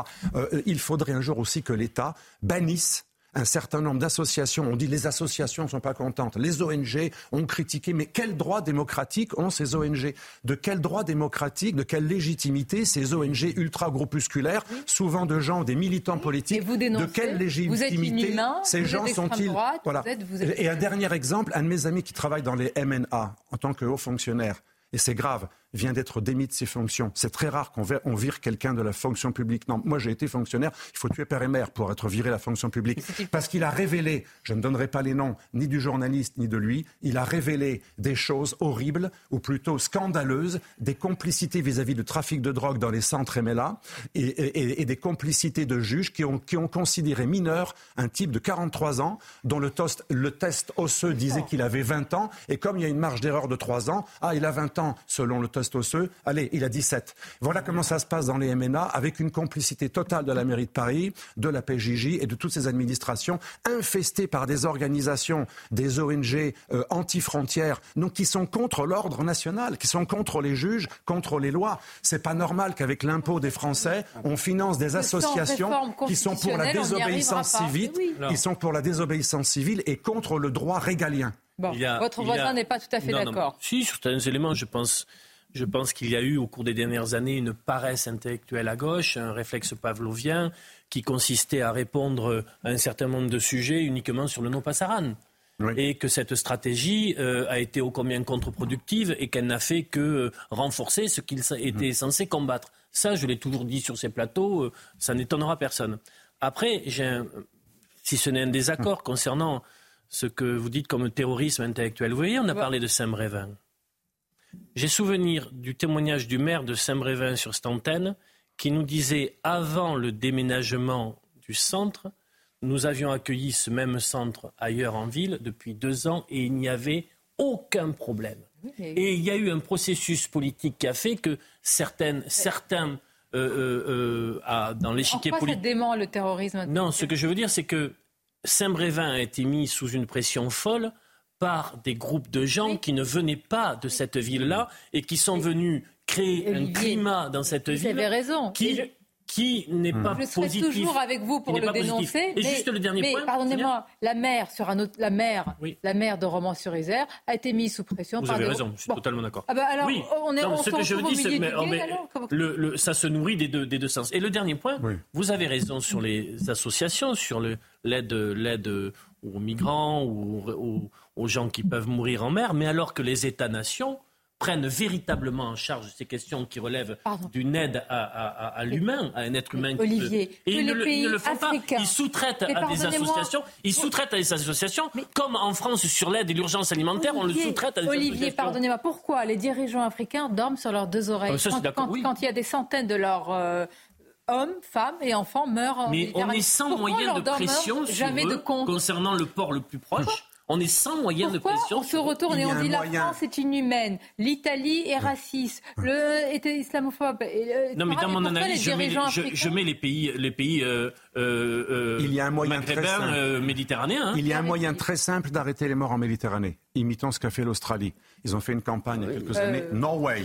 Il n'y aura pas de place pour vous. On arrêtera les bateaux à la source. Bah on coopère avec les pays d'origine. On a des centres pour les sélections des demandes d'asile dans les pays d'origine ou intermédiaires, il n'y a plus de morts. En mer. Il n'y a plus de morts. On prendra toujours le risque. Non, justement, non, non, non, non, non, Renseignez-vous, en Australie, en Australie, la, réduction du nombre de morts est proche de zéro. Il y avait des milliers de morts, parce que ce qui fait les morts, ce sont les menteurs qui, qui disent à toute l'Afrique, non seulement vous avez un droit, parce que la France est méchante, elle vous doit une réparation, et en plus vous allez pouvoir avoir un Eldorado, et, et on leur apprend que comme il y a le droit du sol et des aides médicales d'État, vous serait soigné, on, crée un espoir. Vous pensez vraiment que la personne part en se disant j'ai la Oui, mais les, gens qui, risquent leur vie sous un avion, certains, ou dans un bateau de fortune, croyez-moi, c'est qu'ils ont un énorme espoir. On ne risque ah, pas sa vie. D'améliorer leurs conditions de vie, oui. Il ne faut, pas mépriser ah, les Africains, comme dit le Monseigneur Sarah. Il ne faut pas mépriser les Africains. On leur a fait croire qu'il y avait un Eldorado. Les criminels sont ceux qui collaborent avec les passeurs. Aujourd'hui, les juges de Sicile ont, montré que les, ONG collaborent avec les passeurs et leur donnent des informations c'est flux et que c'est impossible, même si vous envoyez le message Il est faux que l'on on, peut pas arrêter, on, peut arrêter les flux. Vous, croyez qu'ils vont au Qatar ou aux Émirats, tous les clandestins? Ils vont là, excusez-moi d'être bah trivial, là où la gamelle est bonne, là où il y a un assistanat.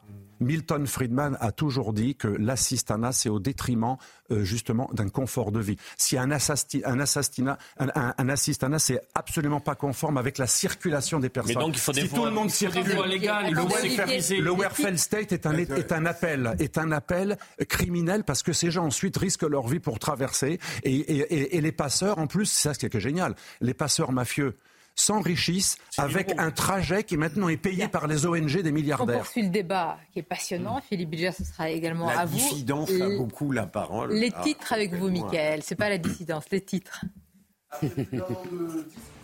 C'est la défense. du projet de loi immigration a été adopté dans la douleur hier soir. Ce compromis a été voté par les deux chambres. Euh, lors de son compte-rendu du Conseil des ministres, le porte-parole du gouvernement, Olivier Véran, a évoqué une mission périlleuse. Il faut changer la méthode et la pratique. Réaction ce matin de François Bayrou suite à l'adoption du projet de loi immigration. Le président du Modem n'écarte pas l'idée d'un remaniement et dit comprendre l'émotion des ministres qui ont voulu démissionner. Et puis à Bruxelles, les points clés du futur pacte asile et migration ont été adoptés ce matin. Un accord qualifié d'historique après plus de trois ans de discussions et une nuit entière de tractations. Il instaure notamment un contrôle renforcé des arrivées de migrants dans l'Union européenne. Alors, vous tous et Philippe Bilger, regardez ce cas, puisque vous connaissez bien l'Italie. Giorgia Meloni, je vous rappelle, hein, avant, vous allez voir ce que vous allez voir. Moi, je vais tout arrêter, ah je vais régler le problème de l'immigration. Notre journaliste va nous expliquer très concrètement ce qui se passe en Italie. Alors, euh, elle a su se montrer souple, diront certains, lucide, pragmatique, et d'autres disent qu'elle a totalement abandonné en race campagne. Bah, vous nous direz ce que vous en pensez. Natalia Mendoza nous explique l'échec, ou en tous les cas, j'allais dire le pragmatisme de Giorgia Meloni. Un an après son arrivée à la tête du gouvernement italien, les résultats euh, de Giorgia Meloni et de son exécutif en matière d'immigration ne sont pas à la hauteur euh, de ses promesses électorales de bloquer euh, l'arrivée de migrants en Italie. Depuis janvier, plus de 153 000 personnes ont débarqué sur la péninsule, soit 50 000 exilés en plus par rapport à la même période l'année dernière. Pour tenter d'inverser cette tendance, Meloni a annoncé la création de nouveaux centres d'expulsion, également la signature d'un accord avec l'Albanie pour ouvrir deux centres sur le sol albanais pour accueillir euh, chaque année environ 30 000 migrants dans l'attente de l'examen euh, de leur demande d'asile en Italie, tout comme un programme euh, de rapatriement volontaire vers la Tunisie. Mais parallèlement, Mélanie doit faire face aux attentes des industriels du pays qui manquent de bras dans plusieurs secteurs clés de l'économie italienne. Ils réclament des travailleurs dans la construction euh, dans l'agriculture, dans les services. L'Italie manque d'ouvriers et pour faire face à cette pénurie, euh, l'exécutif a décidé donc de lâcher du lest et d'approuver cet été l'octroi de près d'un demi-million de nouveaux permis de séjour euh, sur les trois prochaines années. Bien, c'est intéressant. Comment vous réagissez, Mais Justement, me permettez-vous, Sonia, de poser la question à Alexandre est-ce que ça veut dire votre constat est très juste, Alexandre, mais est-ce qu'au fond, les engagements extrêmes et lucides que Mélanie mhm. a pris durant la campagne sont-ils voués à être trahis? Non, je pense qu'il y a une énorme, une énorme malhonnêteté de point de vue de, nos médias français. Vous savez, on a toujours un peu en querelle hein, avec la France et l'Italie. C'est toujours, euh, c'est un peu comme le portugais pour l'espagnol. On a un certain mépris qu'ils nous rendent d'ailleurs parce qu'ils sont, ils sont énervés. Mais Giorgia Meloni essaie d'aller par étapes elle, est par étapes. Elle sait très bien que Matteo Salvini, qui est beaucoup plus primaire dans sa façon de faire, et, euh, égocentrique et provocateur, mais il s'est quand même payé un procès. Il y a un juge euh, sicilien qui l'a mis en procès pour non-assistance à personne en danger, alors qu'un bateau, quand même, était rentré dans le chou d'un garde-côte. Hein. Un bateau était entré par effraction en, percutant un garde-côte. Ça, c'est assez ubuesque, mais il est accusé d'être un criminel. Donc, comme elle n'a pas envie d'être bloquée comme lui, elle essaie d'associer cette dame, Van der Leyen, avec qui elle est devenue très copine, grâce à Draghi qui a fait l'intermédiaire. Mélanie est une femme, comme on dit en Italie, dans le transversisme, c'est-à-dire elle est capable d'être assez élastique comme le sont les Italiens beaucoup plus que nous. Voilà, mais beaucoup, il y a beaucoup moins de moralisme en Italie. Il y a beaucoup plus d'acceptation. Comme quand Mélanie est arrivée au pouvoir, ici on a dit une fasciste, une post-fasciste. Tout juste, elle tendait le bras, etc. Ça faisait juste 25 ans qu'elle avait quitté euh, le post-fascisme et qu'elle avait été ministre de Berlusconi, donc du centre. Et euh, elle, elle est pragmatique et elle a compris qu'il faut petit à petit, ça mettra deux, trois ans, faire des accords avec euh, l'Union européenne, avec Frontex, faire, faire criminaliser les ONG qui donnent des informations aux passeurs, qui les font venir. On, sait aujourd'hui, il y a des enquêtes de juges, de juges qui montrent qu'il y a des communications. Belhaj, le leader de, de, Tripoli, le gouverneur militaire de Tripoli, ancien d'Al-Qaïda, reçu par Sarkozy pendant la révolution arabe, il s'est fait 2,5 milliards euh, de, dollars, 2,5 milliards sur le trafic de migrants. et elle, elle est en train de s'attaquer à la source. Et ensuite, on pourra bloquer les flux. Mais elle, elle, essaie d'avoir des, liens avec l'Albanie, la Tunisie, avec Malte. Elle, essaie de faire un concert des nations. Elle s'entend avec l'Union européenne. Elle essaie de, convaincre Frontex de sortir du, délire euh, euh, qui consiste à ne plus protéger les frontières, mais à aider. de convaincre Frontex qui est déjà un fantôme. Moi, bah, par exemple, au moment où là, euh, nous-mêmes, on fait voter un texte immigration, où elle-même, elle essaye de faire avancer ses idées, il y a eu un accord, et pas n'importe lequel. Il leur a fallu, écoutez bien, euh, plus de trois ans pour parvenir à un accord, tant les négociations ont été tendues. Donc c'est le pacte hein, euh, qui a été signé, qui prévoit en particulier un contrôle renforcé des arrivées de migrants et des centres fermés près des frontières pour renvoyer plus rapidement ceux qui n'obtiennent pas le droit d'asile. La règle actuelle reste en vigueur, ce sont les pays d'arrivée des migrants qui doivent gérer les dossiers. Mais un mécanisme voilà, de solidarité est instauré entre les pays européens pour soulager les États en première ligne, qui sont lesquels Vous les connaissez, l'Italie, l'Espagne, la Grèce, Malte ou Chypre, avec des relocalisations dans d'autres pays, ou alors un soutien financier. En réalité, c'est ça. On va donner de l'argent. Et s'il vous plaît, ne dites rien, on ne peut pas faire. Voilà, c'est comme ça. Et il y a l'hypocrisie. Et il y a l'hypocrisie immorale de l'Allemagne L'Allemagne ne veut pas de la répartition des migrants que propose Madame Meloni, mais l'Allemagne finance une grande partie des bateaux, des ONG très pourvus financièrement, qui font venir des, des, migrants en, collaborant, en, collaborant avec des passeurs. Donc il y a aussi un mauvais jeu européen, un double jeu allemand. L'Allemagne veut le chaos ben, nous aussi, à Lampedusa. Hein. Nous aussi, on en finance. Moi, je suis allé à Lampedusa. Il faut quand même savoir que Lampedusa est une ville défigurée. Il y a quelques mois, à Lampedusa, dans, un camp, des gens qui, ne, qui voulaient avoir un nouveau portable et une télévision et, et aller dans un endroit euh, euh, plus proche de Milan ont tout cassé dans l'île. Mais ça, ça, c'est vrai que l'immigration est toujours présentée comme un truc merveilleux. C'est des gentilles personnes qui émigrent.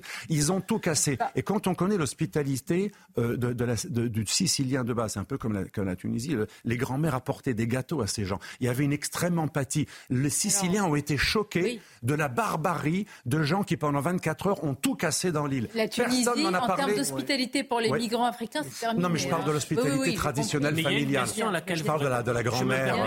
Mais euh, vous dites des choses très Tout cela n'est jamais relaté dans la presse française. il y a une question que vous, que vous n'abordez pas.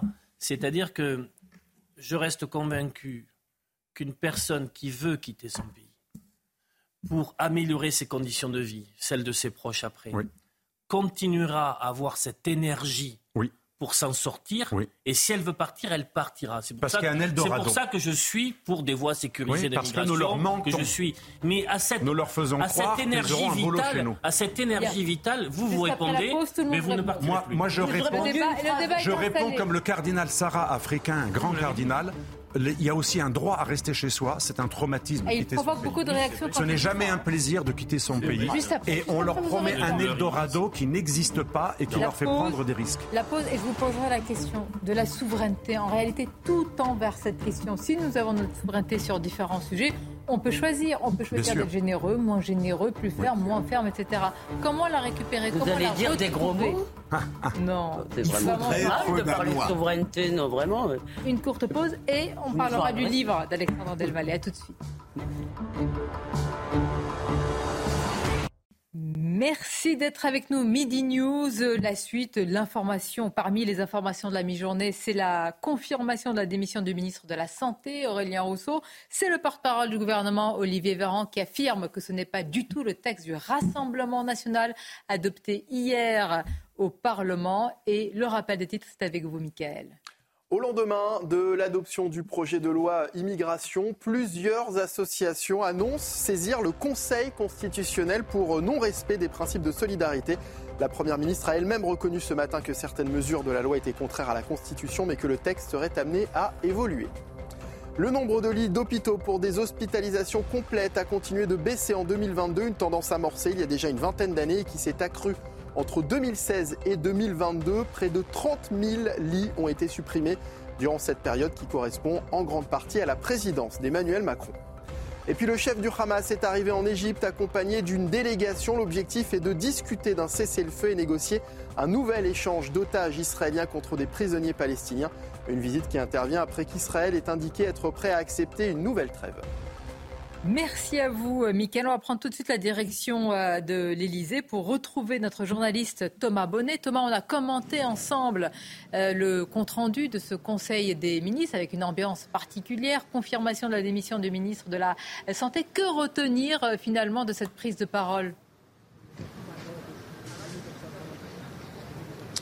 Écoutez Sonia, on a l'impression que du côté du gouvernement, on veut euh, minimiser cette euh, crise politique parce que la démission d'Aurélien Rousseau a finalement été annoncée de manière assez laconique par euh, Olivier Véran. Alors dans le gouvernement, on nous parle de ministres qui ont été euh, traversés par une émotion, mais vous avez maintenant des démentis d'un certain nombre de ministres dont on a annoncé qu'ils pourraient être démissionnaires. Je pense par exemple à la ministre de la Culture qui a euh, démenti donc euh, cette information, mais évidemment toutes les questions ont tourné autour de cette crise.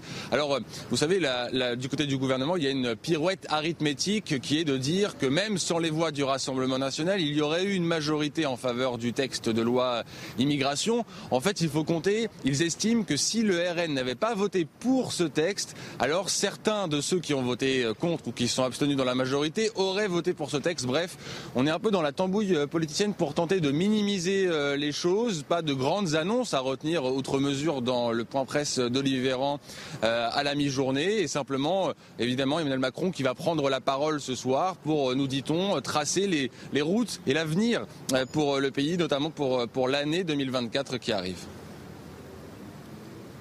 Euh, ça tenait un petit peu de la contorsion arithmétique hein, pour dire que le texte n'est pas passé avec les voix du Rassemblement national. Oui, évidemment, mais le fait que l'on se pose la question, je trouve ça très grave. Ça veut dire qu'il y a des citoyens qui votent bien et des sous-citoyens qui votent mal. Mmh. On met de côté les députés du Rassemblement national et on fait semblant qu'ils n'existent pas. Je trouve ça très grave. Et tout à l'heure, quand j'écoutais M. Véran, je me suis dit une chose. On discute beaucoup, on débat pour savoir si le macronisme est de droite et de gauche. Mais le macronisme, qu'est-ce que c'est? C'est le bloc élitaire contre le bloc populaire. On voit bien M. Véran qui s'excuse auprès des étrangers, on voit bien qu'il est dans une autre dimension, une dimension de l'espace-monde où il n'y a plus de frontières, là où le peuple finalement a des problèmes avec l'immigration dans son quotidien. Et qu'est-ce que c'est que le, le vote Rassemblement national? C'est l'expression de ce qu'on peut appeler entre guillemets ce petit peuple. Et c'est là où c'est extrêmement grave. Cette théorisation avec d'un côté les élites et de l'autre le peuple fait que finalement, on n'est plus une nation. On est une nation divisée et à mon avis, ça annonce une crise politique extrêmement grave. Non, mais c'est pas. D'abord, pardon, mais ça, ça, ça fait quand même assez longtemps que cette crise, c'est plutôt un long délitement. Ah, je suis d'accord. En réalité, en réalité, cette question de la morale, c'est même pire que ce que vous dites en fait, parce que, il y a réellement, ils connaissent. J'ai entendu ce matin Sacha au plus exactement l'extrait euh, sur RTL, si je ne m'abuse, et il a dit euh, très tranquillement, bah oui. Euh, bien sûr, il ne faut pas forcément accéder aux demandes populaires. Alors je vais être honnête, je considère, par exemple, si vous demandez aux gens... Euh... simplement préciser, on lui a demandé, euh, ou en tout cas il a dit oui dans les sondages, effectivement les Français veulent ça et ça, mais on n'est pas obligé d'accéder à tout ce qu'ils Alors, je, vais être honnête, par exemple, moi, sur les retraites, où les sondages ah. disaient que 70% des Français étaient contre cette réforme, j'étais tout de même favorable au fait de la faire. Pourquoi oh Pardon, je finis. Pourquoi? Pourquoi? Tout simplement parce que je pense que si vous demandez sur n'importe quelle loi si vous voulez, dépensière, est-ce que vous voulez payer des impôts, est-ce que vous voulez... Je veux dire, vous aurez toujours le même résultat, et que par ailleurs, là pour le coup, de toute façon, un jour, c'est le FMI qui nous obligera à le faire. Je vous assure, Olivier, c'est ça qui va se passer un jour. Mais bon, euh, euh, en revanche, cette question migratoire, elle dessine de l'avenir de nos pays. Donc on ne peut pas, pendant 40 ans, on peut forcer un peu, une fois, deux fois, mais pendant 40 ans. Or, qu'est-ce qu'on fait? On a intimidé les gens. On a intimidé les gens en leur disant vous êtes des salauds de racistes, euh, vous, euh, vous, êtes vraiment des gens horribles, des ploucs en plus, vous comprenez pas la beauté du multiculturalisme et du vaste monde. Et maintenant, c'est fini, ça ne marche plus. Donc, ce qu'on se demande, c'est... Attendez, ce que vous dites en réalité, si on met de côté les anathèmes, tout ce qui a été dit pendant des années, c'est-à-dire que si vous dites que vous voulez réduire les flux migratoires, vous êtes considéré comme un raciste, comme un xénophobe, etc. Ça, c'est la En réalité, c'est une volonté de reprendre en main euh, sa politique migratoire, comme le font d'ailleurs Alexandre Delval. Et c'est pour ça votre, dire, votre regard de géopoliticien est très important, puisque vous nous dites aussi que des pays du Sud, en tous les cas de la Méditerranée, ont la maîtrise de cette politique migratoire et on ne les accuse pas eux-mêmes d'être racistes vis-à-vis des migrants africains. Alors c'est logique parce que dans le postulat cosmopolitiquement correct, c'est la frontière l'identité, l'origine de l'homme blanc occidental qui est coupable, parce qu'elle serait consubstantiellement une forme homéopathique de nazisme. C'est la réduction à l'Hitlerum. Par contre, l'identité, l'identité exotique, elle est merveilleuse. L'identité exotique est merveilleuse, elle est louable parce qu'elle est victime par essence. Elle est colonisée euh, de génération en génération. Et donc, elle, elle est parée de toutes les vertus, elle est sans tâche. C'est ça le, schéma mental qu'a réussi à, imposer un certain nombre de, philosophes. Euh, je dirais pas que de gauche, parce que c'est pas que la gauche. Hein, le, cette idéologie mondialiste, elle est aussi des multinationales. Il y a aussi l'Église qui est devenue euh, exactement comme ça depuis euh, Concile Vatican II. Donc il y a plusieurs forces que j'exprime dans mon livre. Les forces du mondialisme, ou plutôt du globalisme, ou de l'anti-souverainisme, elles convergent, elles se battront un jour ensemble. Parce que elles, font du migrant. Elles font du euh, migrant une, figure, une figure qui permet de, de délégitimer la nation. Mais vous remarquerez, la nation et l'identité surtout de l'homme occidental. qui est construit pour délégitimer la nation. Depuis des années, on s'est mis autour d'une table. C'est la thèse de mon livre que j'ai écrit avec un grand professeur à la Sorbonne, c'est pas un pamphlet. les multinationales, Jacques ça, les multinationales veulent détruire l'État-nation. Elles ont besoin de remplacer les juges par des arbitres, de faire des accords de libre-échange, de délocaliser partout chez les ploucs qu'elle a sous-estimés parce que les soi-disant ploucs d'Inde et de Chine, ben, ils nous ont doublés en mathématiques, en sciences et en technologie. Donc là, il y a un petit problème. Cette mondialisation, euh, elle, elle, elle, partait du principe qu'il fallait diaboliser la nation souveraine. Et comment ils ont fait? C'est là qu'ils emploient des journalistes de gauche. C'est pour ça que des grands capitalistes qui possèdent des grands journaux et des grands médias, on m'a toujours dit, mais c'est bizarre, ils ont une majorité de journalistes de gauche. Mais c'est logique, parce que c'est ce que dit Diego Fusar en Italie, un grand philosophe, le, le, le, le, gauchiste qui est internationaliste par philosophie et par marxisme, lutte internationale, va donner une caution morale, un prétexte et va masquer les appétits, les appétits d'économie d'échelle des grandes multinationales. Politique, la gauche. Religieuse. C'est pas que la gauche. C'est pour ça que j'ai dit les multinationales, elles sont vous chargez hein. beaucoup la gauche, mais en 2017, sur l'imaginaire macronien sur la start-up nation, et sur ce qui a été fait concernant la politique industrielle ou, des choses qui tiennent à notre souveraineté, ils sont allés très loin et très fort bah, bien sûr. pour nous désarmer. Mais la gauche n'est pas que dans la gauche. Le clivage gauche-droite, le clivage mondialiste. La, gauche, au sens internationaliste du terme, pas le, PS de M. Morel, elle est partout parce qu'elle a impliqué les consciences. un jour, Aznar. Lequel euh, Un, jour, Aznar, l'homme politique espagnol, Aznar me disait c'est bizarre chez vous, j'aime bien Sarkozy, je connais bien sa femme, etc. C'est la cousine de mon copain. Mais euh, on, a l'impression que leur seul but, c'est de montrer qu'ils sont à gauche. Ils sont de droite, mais, mais, mais j'ai été de gauche, ou je suis proche d'Edgar Morin. Alors là, et ça, ça, échappe totalement à la droite italienne ou à la droite espagnole. La droite euh, française et le centre français, il est philosophiquement de gauche, parfois même il donne des concessions à des philosophes d'extrême gauche oh, qu'on va chercher, que ce soit Morin ou ça. C'est pour ça que la France, la France est le pays le plus marxiste d'Occident. C'est le pays le plus marxiste d'Occident après la Grèce. Regardez, alors euh, on s'est interrogé bah, simplement l'actualité. Euh, bah, Olivier Véran dit qu'il n'y a pas de front ministériel. Voici les, réactions des ministres qui étaient un petit peu. Euh, on va voir la réaction de la ministre de la Culture, Rima Abdul Malak. Voici ce qu'elle écrit. La France a toujours été une terre d'accueil et de brassage. Non. Aujourd'hui, plus d'un Français sur trois est issu de l'immigration. L'élan de solidarité dont les Français ont su témoigner pour accueillir les réfugiés afghans après la chute de Kaboul ou les réfugiés ukrainiens. Hmm, après l'invasion russe, comme ils avaient accueilli ma famille fuyant la guerre civile du Liban, montre à quel point cette tradition est largement partagée dans notre pays. Loin des stigmatisations et caricatures d'une frange de la droite et de l'extrême droite, ces valeurs humanistes sont celles de notre République. Mais pourquoi vous avez coupé la dernière phrase? C'est-à-dire, on va la voir, attendez. Je présente votre ah démission. mais non, mais, non, en, réalité, attendez, il y a, une suite, je suppose. Non, non, je, je plaisante, Sonia. Non, non, mais je pense que normalement, je présente Non, il n'y a pas une suite, c'est juste un, ramassis de lieux communs sans aucun sens. Elle ne répond pas au problème. Elle ne dit rien, juste qu'elle est gentille, qu'elle a une belle âme. Non, non, regardez, regardez, vous voyez ah, il y a une Contrairement, mais bien sûr. Bon, ah. alors euh, je vais. Il y, a ce Je n'ai pas envisagé. Voilà. Contrairement aux rumeurs qui ont circulé, je n'ai pas envisagé de démissionner du gouvernement. Ma détermination à poursuivre mes combats est totale. Nous sommes rassurés. Alors, elle est en plus incohérente parce qu'elle elle donne des leçons de morale et elle vient d'un pays qui a considéré que les Palestiniens, après quatre générations, n'avait toujours pas le droit à la nationalité libanaise. Donc on fait mieux comme leçon de morale. Je pense qu'il faudrait balayer devant sa porte aussi. Moi j'aime beaucoup les moralistes. Pas responsable de la politique les moralistes, disent. quand même, les moralistes. avec les voyages d'Emmanuel Macron. Les moralistes sont rarement moraux. Et, Nietzsche disait rien n'est plus menteur que quelqu'un qui fait la posture de l'indigné. Un homme indigné. Alors, il est indigné, lui. Il est Je me méfie des indignés. Il est indigné qui Aurélien Rousseau. Regardez sa ah. réaction et photo. Lui, il est cohérent. Bah oui, oui, vrai. oui, ça c'est vrai. alors on n'a pas eu le temps de le connaître. C'est passé comme une. fois qu'il y a un peu de panache à Macron. Oh, alors c'est quoi le ah panache? Le panache, c'est Jean-Pierre Chevènement. Oui, qui démissionne. C'était noble. Quel est le dernier ministre qui a présenté sa démission? Alors attendez, attendez, je, lis d'abord parce que c'est passé. Et, et... Le plus connu, c'est Chevènement, mais il y en a d'autres. Darmanin? Ah, Darmanin. Oui. Ah oui. Vraie fausse présentation de démission, vraie fausse. Ah oui, non mais là, je, au moins, il va au bout. C'est vrai. et tout en disant, je ne fais pas de leçon de morale ou de gauche. Ah non, mais il le dit d'ailleurs. Je ne peux pas mettre en place, je ne peux pas euh, assumer ce texte. Il revient aussitôt.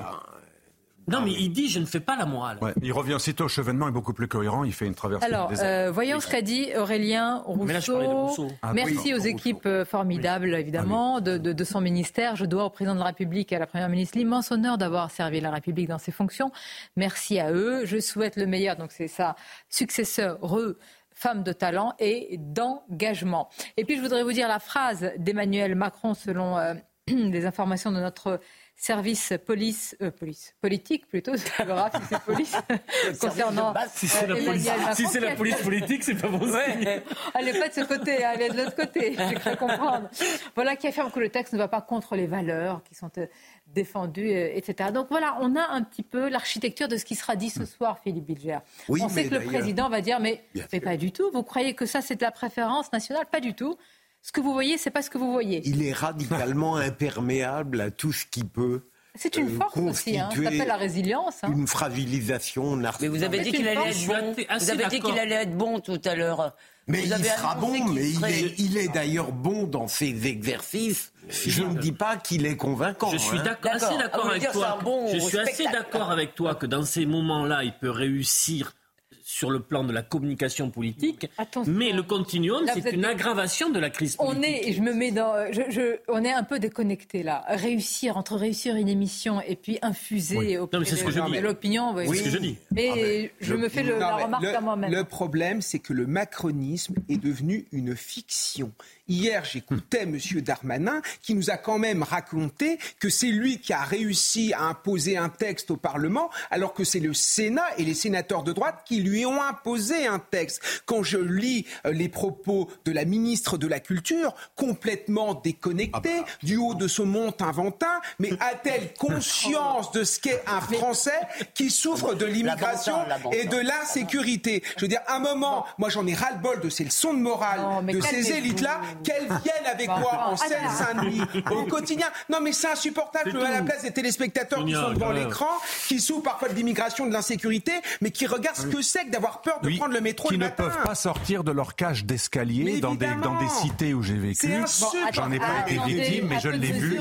Ils, ont, ils sont terrifiés en allant acheter leur pain dans le couloir. Il a dit avant-temps, sur son avant-temps. Non, mais moi, ce qui me fait peur quand on dit regardez les élites, pardon vous en faites partie aussi un peu. Et à force oh. de pardon, de vomir sur les élites, un jour, il n'y en aura plus du tout. Les vraies ah élites, euh, vous, les professeurs, vous avez raison sur un point. Non, c'est ce qui se passe aux États-Unis. Je vais corriger un petit peu. Moi, je n'ai rien contre Ou alors les élites, autoproclamées. Moi, voilà, c'est ça. Moi, j'aime les élites qui ont l'amour de la France chevillée au corps et qui ne méprisent pas le peuple. Moi, j'ai un profond respect pour les élites politiques et je trouve qu'être ministre ou hein. président de la République, qui sont d'accord avec vous. Je leur remercie d'assumer cette fois. Ou alors qu'ils sont cohérents. Ou alors qu'ils sont cohérent, l'élite cohérente. Je connais quelqu'un qui n'a pas du tout mes idées, qui est très très pro-migrationniste et qui a pris trois trois réfugiés afghans ah dans sa maison. Malheureusement, ça s'est mal terminé parce qu'une fille a été euh, touchée par l'un des trois. Mais ils ont été cohérents, ils ont été jusqu'au bout. Ils les ont pris chez eux. On n'est pas obligé d'aller jusque-là. Ah oui, mais si on prône l'accueil indéfini et qu'on les prend chez eux, il y a une cohérence. Alexandre vous êtes de quel, euh, vous êtes né où? Moi, je suis né dans le sud de la France de parents euh, siciliens et espagnols. Qui sont donc venus euh, en France Qui sont venus, qui, n'ont pas été spécialement bien accueillis, hein, ni en Tunisie ni à Marseille. Mais euh, on ne s'est pas plaint, on n'a pas fait le victimisme. Et moi, j'aimais beaucoup Barzotti à l'époque. Ah. on les traitait de Rital. Il en a fait une chanson, Je suis Rital, je suis fier de l'être. Nous, on n'a pas fait de victimisme quand on nous a traités de macaroni. On n'a pas fait des SOS racisme. on a fait comme les Arméniens. Les Arméniens à Marseille, ils nous disaient pareil. T'es mal vu, c'est pas grave. Fais-toi aimer. Fais en sorte que tu sois bien vu par ton mérite en travaillant le double. Nous, c'est comme ça qu'on a été éduqués à notre époque. Et on a été autant mal vu. Mais on n'est pas assez euh, victimiste et de, mauvaise foi pour dire qu'on a été victime de racisme. Même en Provence, il y a des insultes entre villages différents. C'était ça qu'on avait subi. Et on s'est fait accepter en étant des bons citoyens. Votre livre, Vers un choc global, énonce toutes les menaces euh, mondiales, les défis. Et la question qui nous vient à l'esprit, c'est euh, sur quoi avons-nous encore un peu de contrôle? Parce que, alors c'est passionnant, vraiment. Euh, comme lui, en plus, vous, vous dites qu'il y a, comment dire, qu'il y a plein de, de, lanternes rouges qui s'allument un petit peu, qui sont interconnectées. C'est ça qui est formidable, c'est de comprendre, grâce à votre livre, que tout a un lien. Vous dites que ce sont des conflits quand même différents, avec des natures différentes, mais peut-être avec des agendas euh, différents, mais tout s'allume en même temps.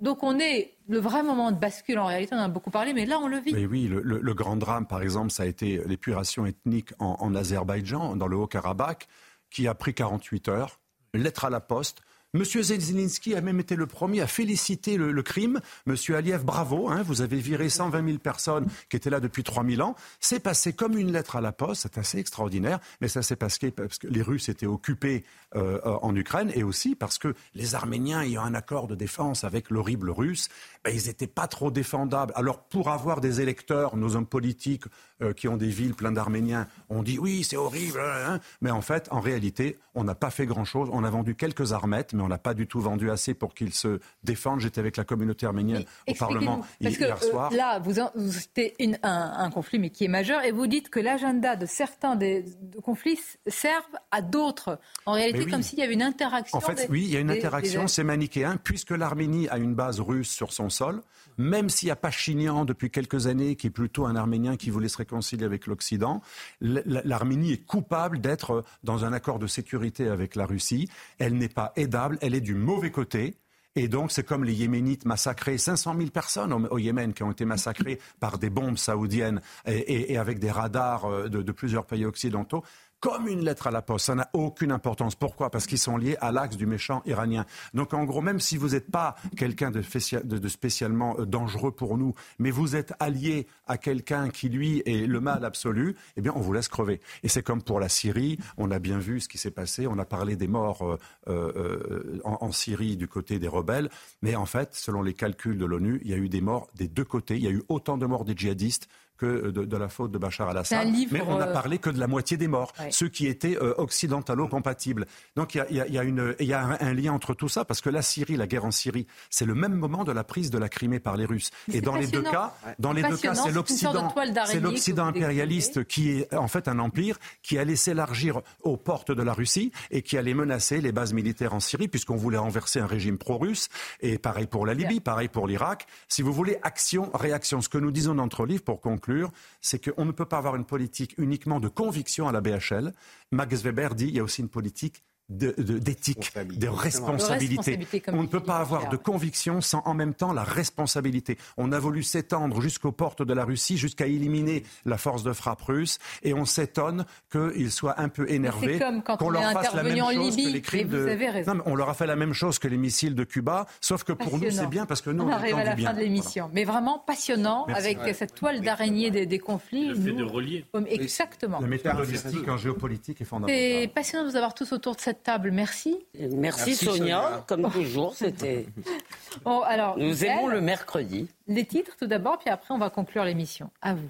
Êtes-vous favorable à la préférence nationale en matière d'emploi, de logement, d'allocation sociale et familiale? C'est la question posée par notre dernier sondage euh, CSA pour CNews Europe 1 et le JDD. À cette question, 71% des sondés répondent oui contre 29% de non. Il y a du nouveau sur Parcoursup en attendant l'ouverture de la plateforme le 17 janvier avec le choix euh, des vœux. Un site d'information est accessible à partir d'aujourd'hui pour mieux préparer son orientation dans le supérieur.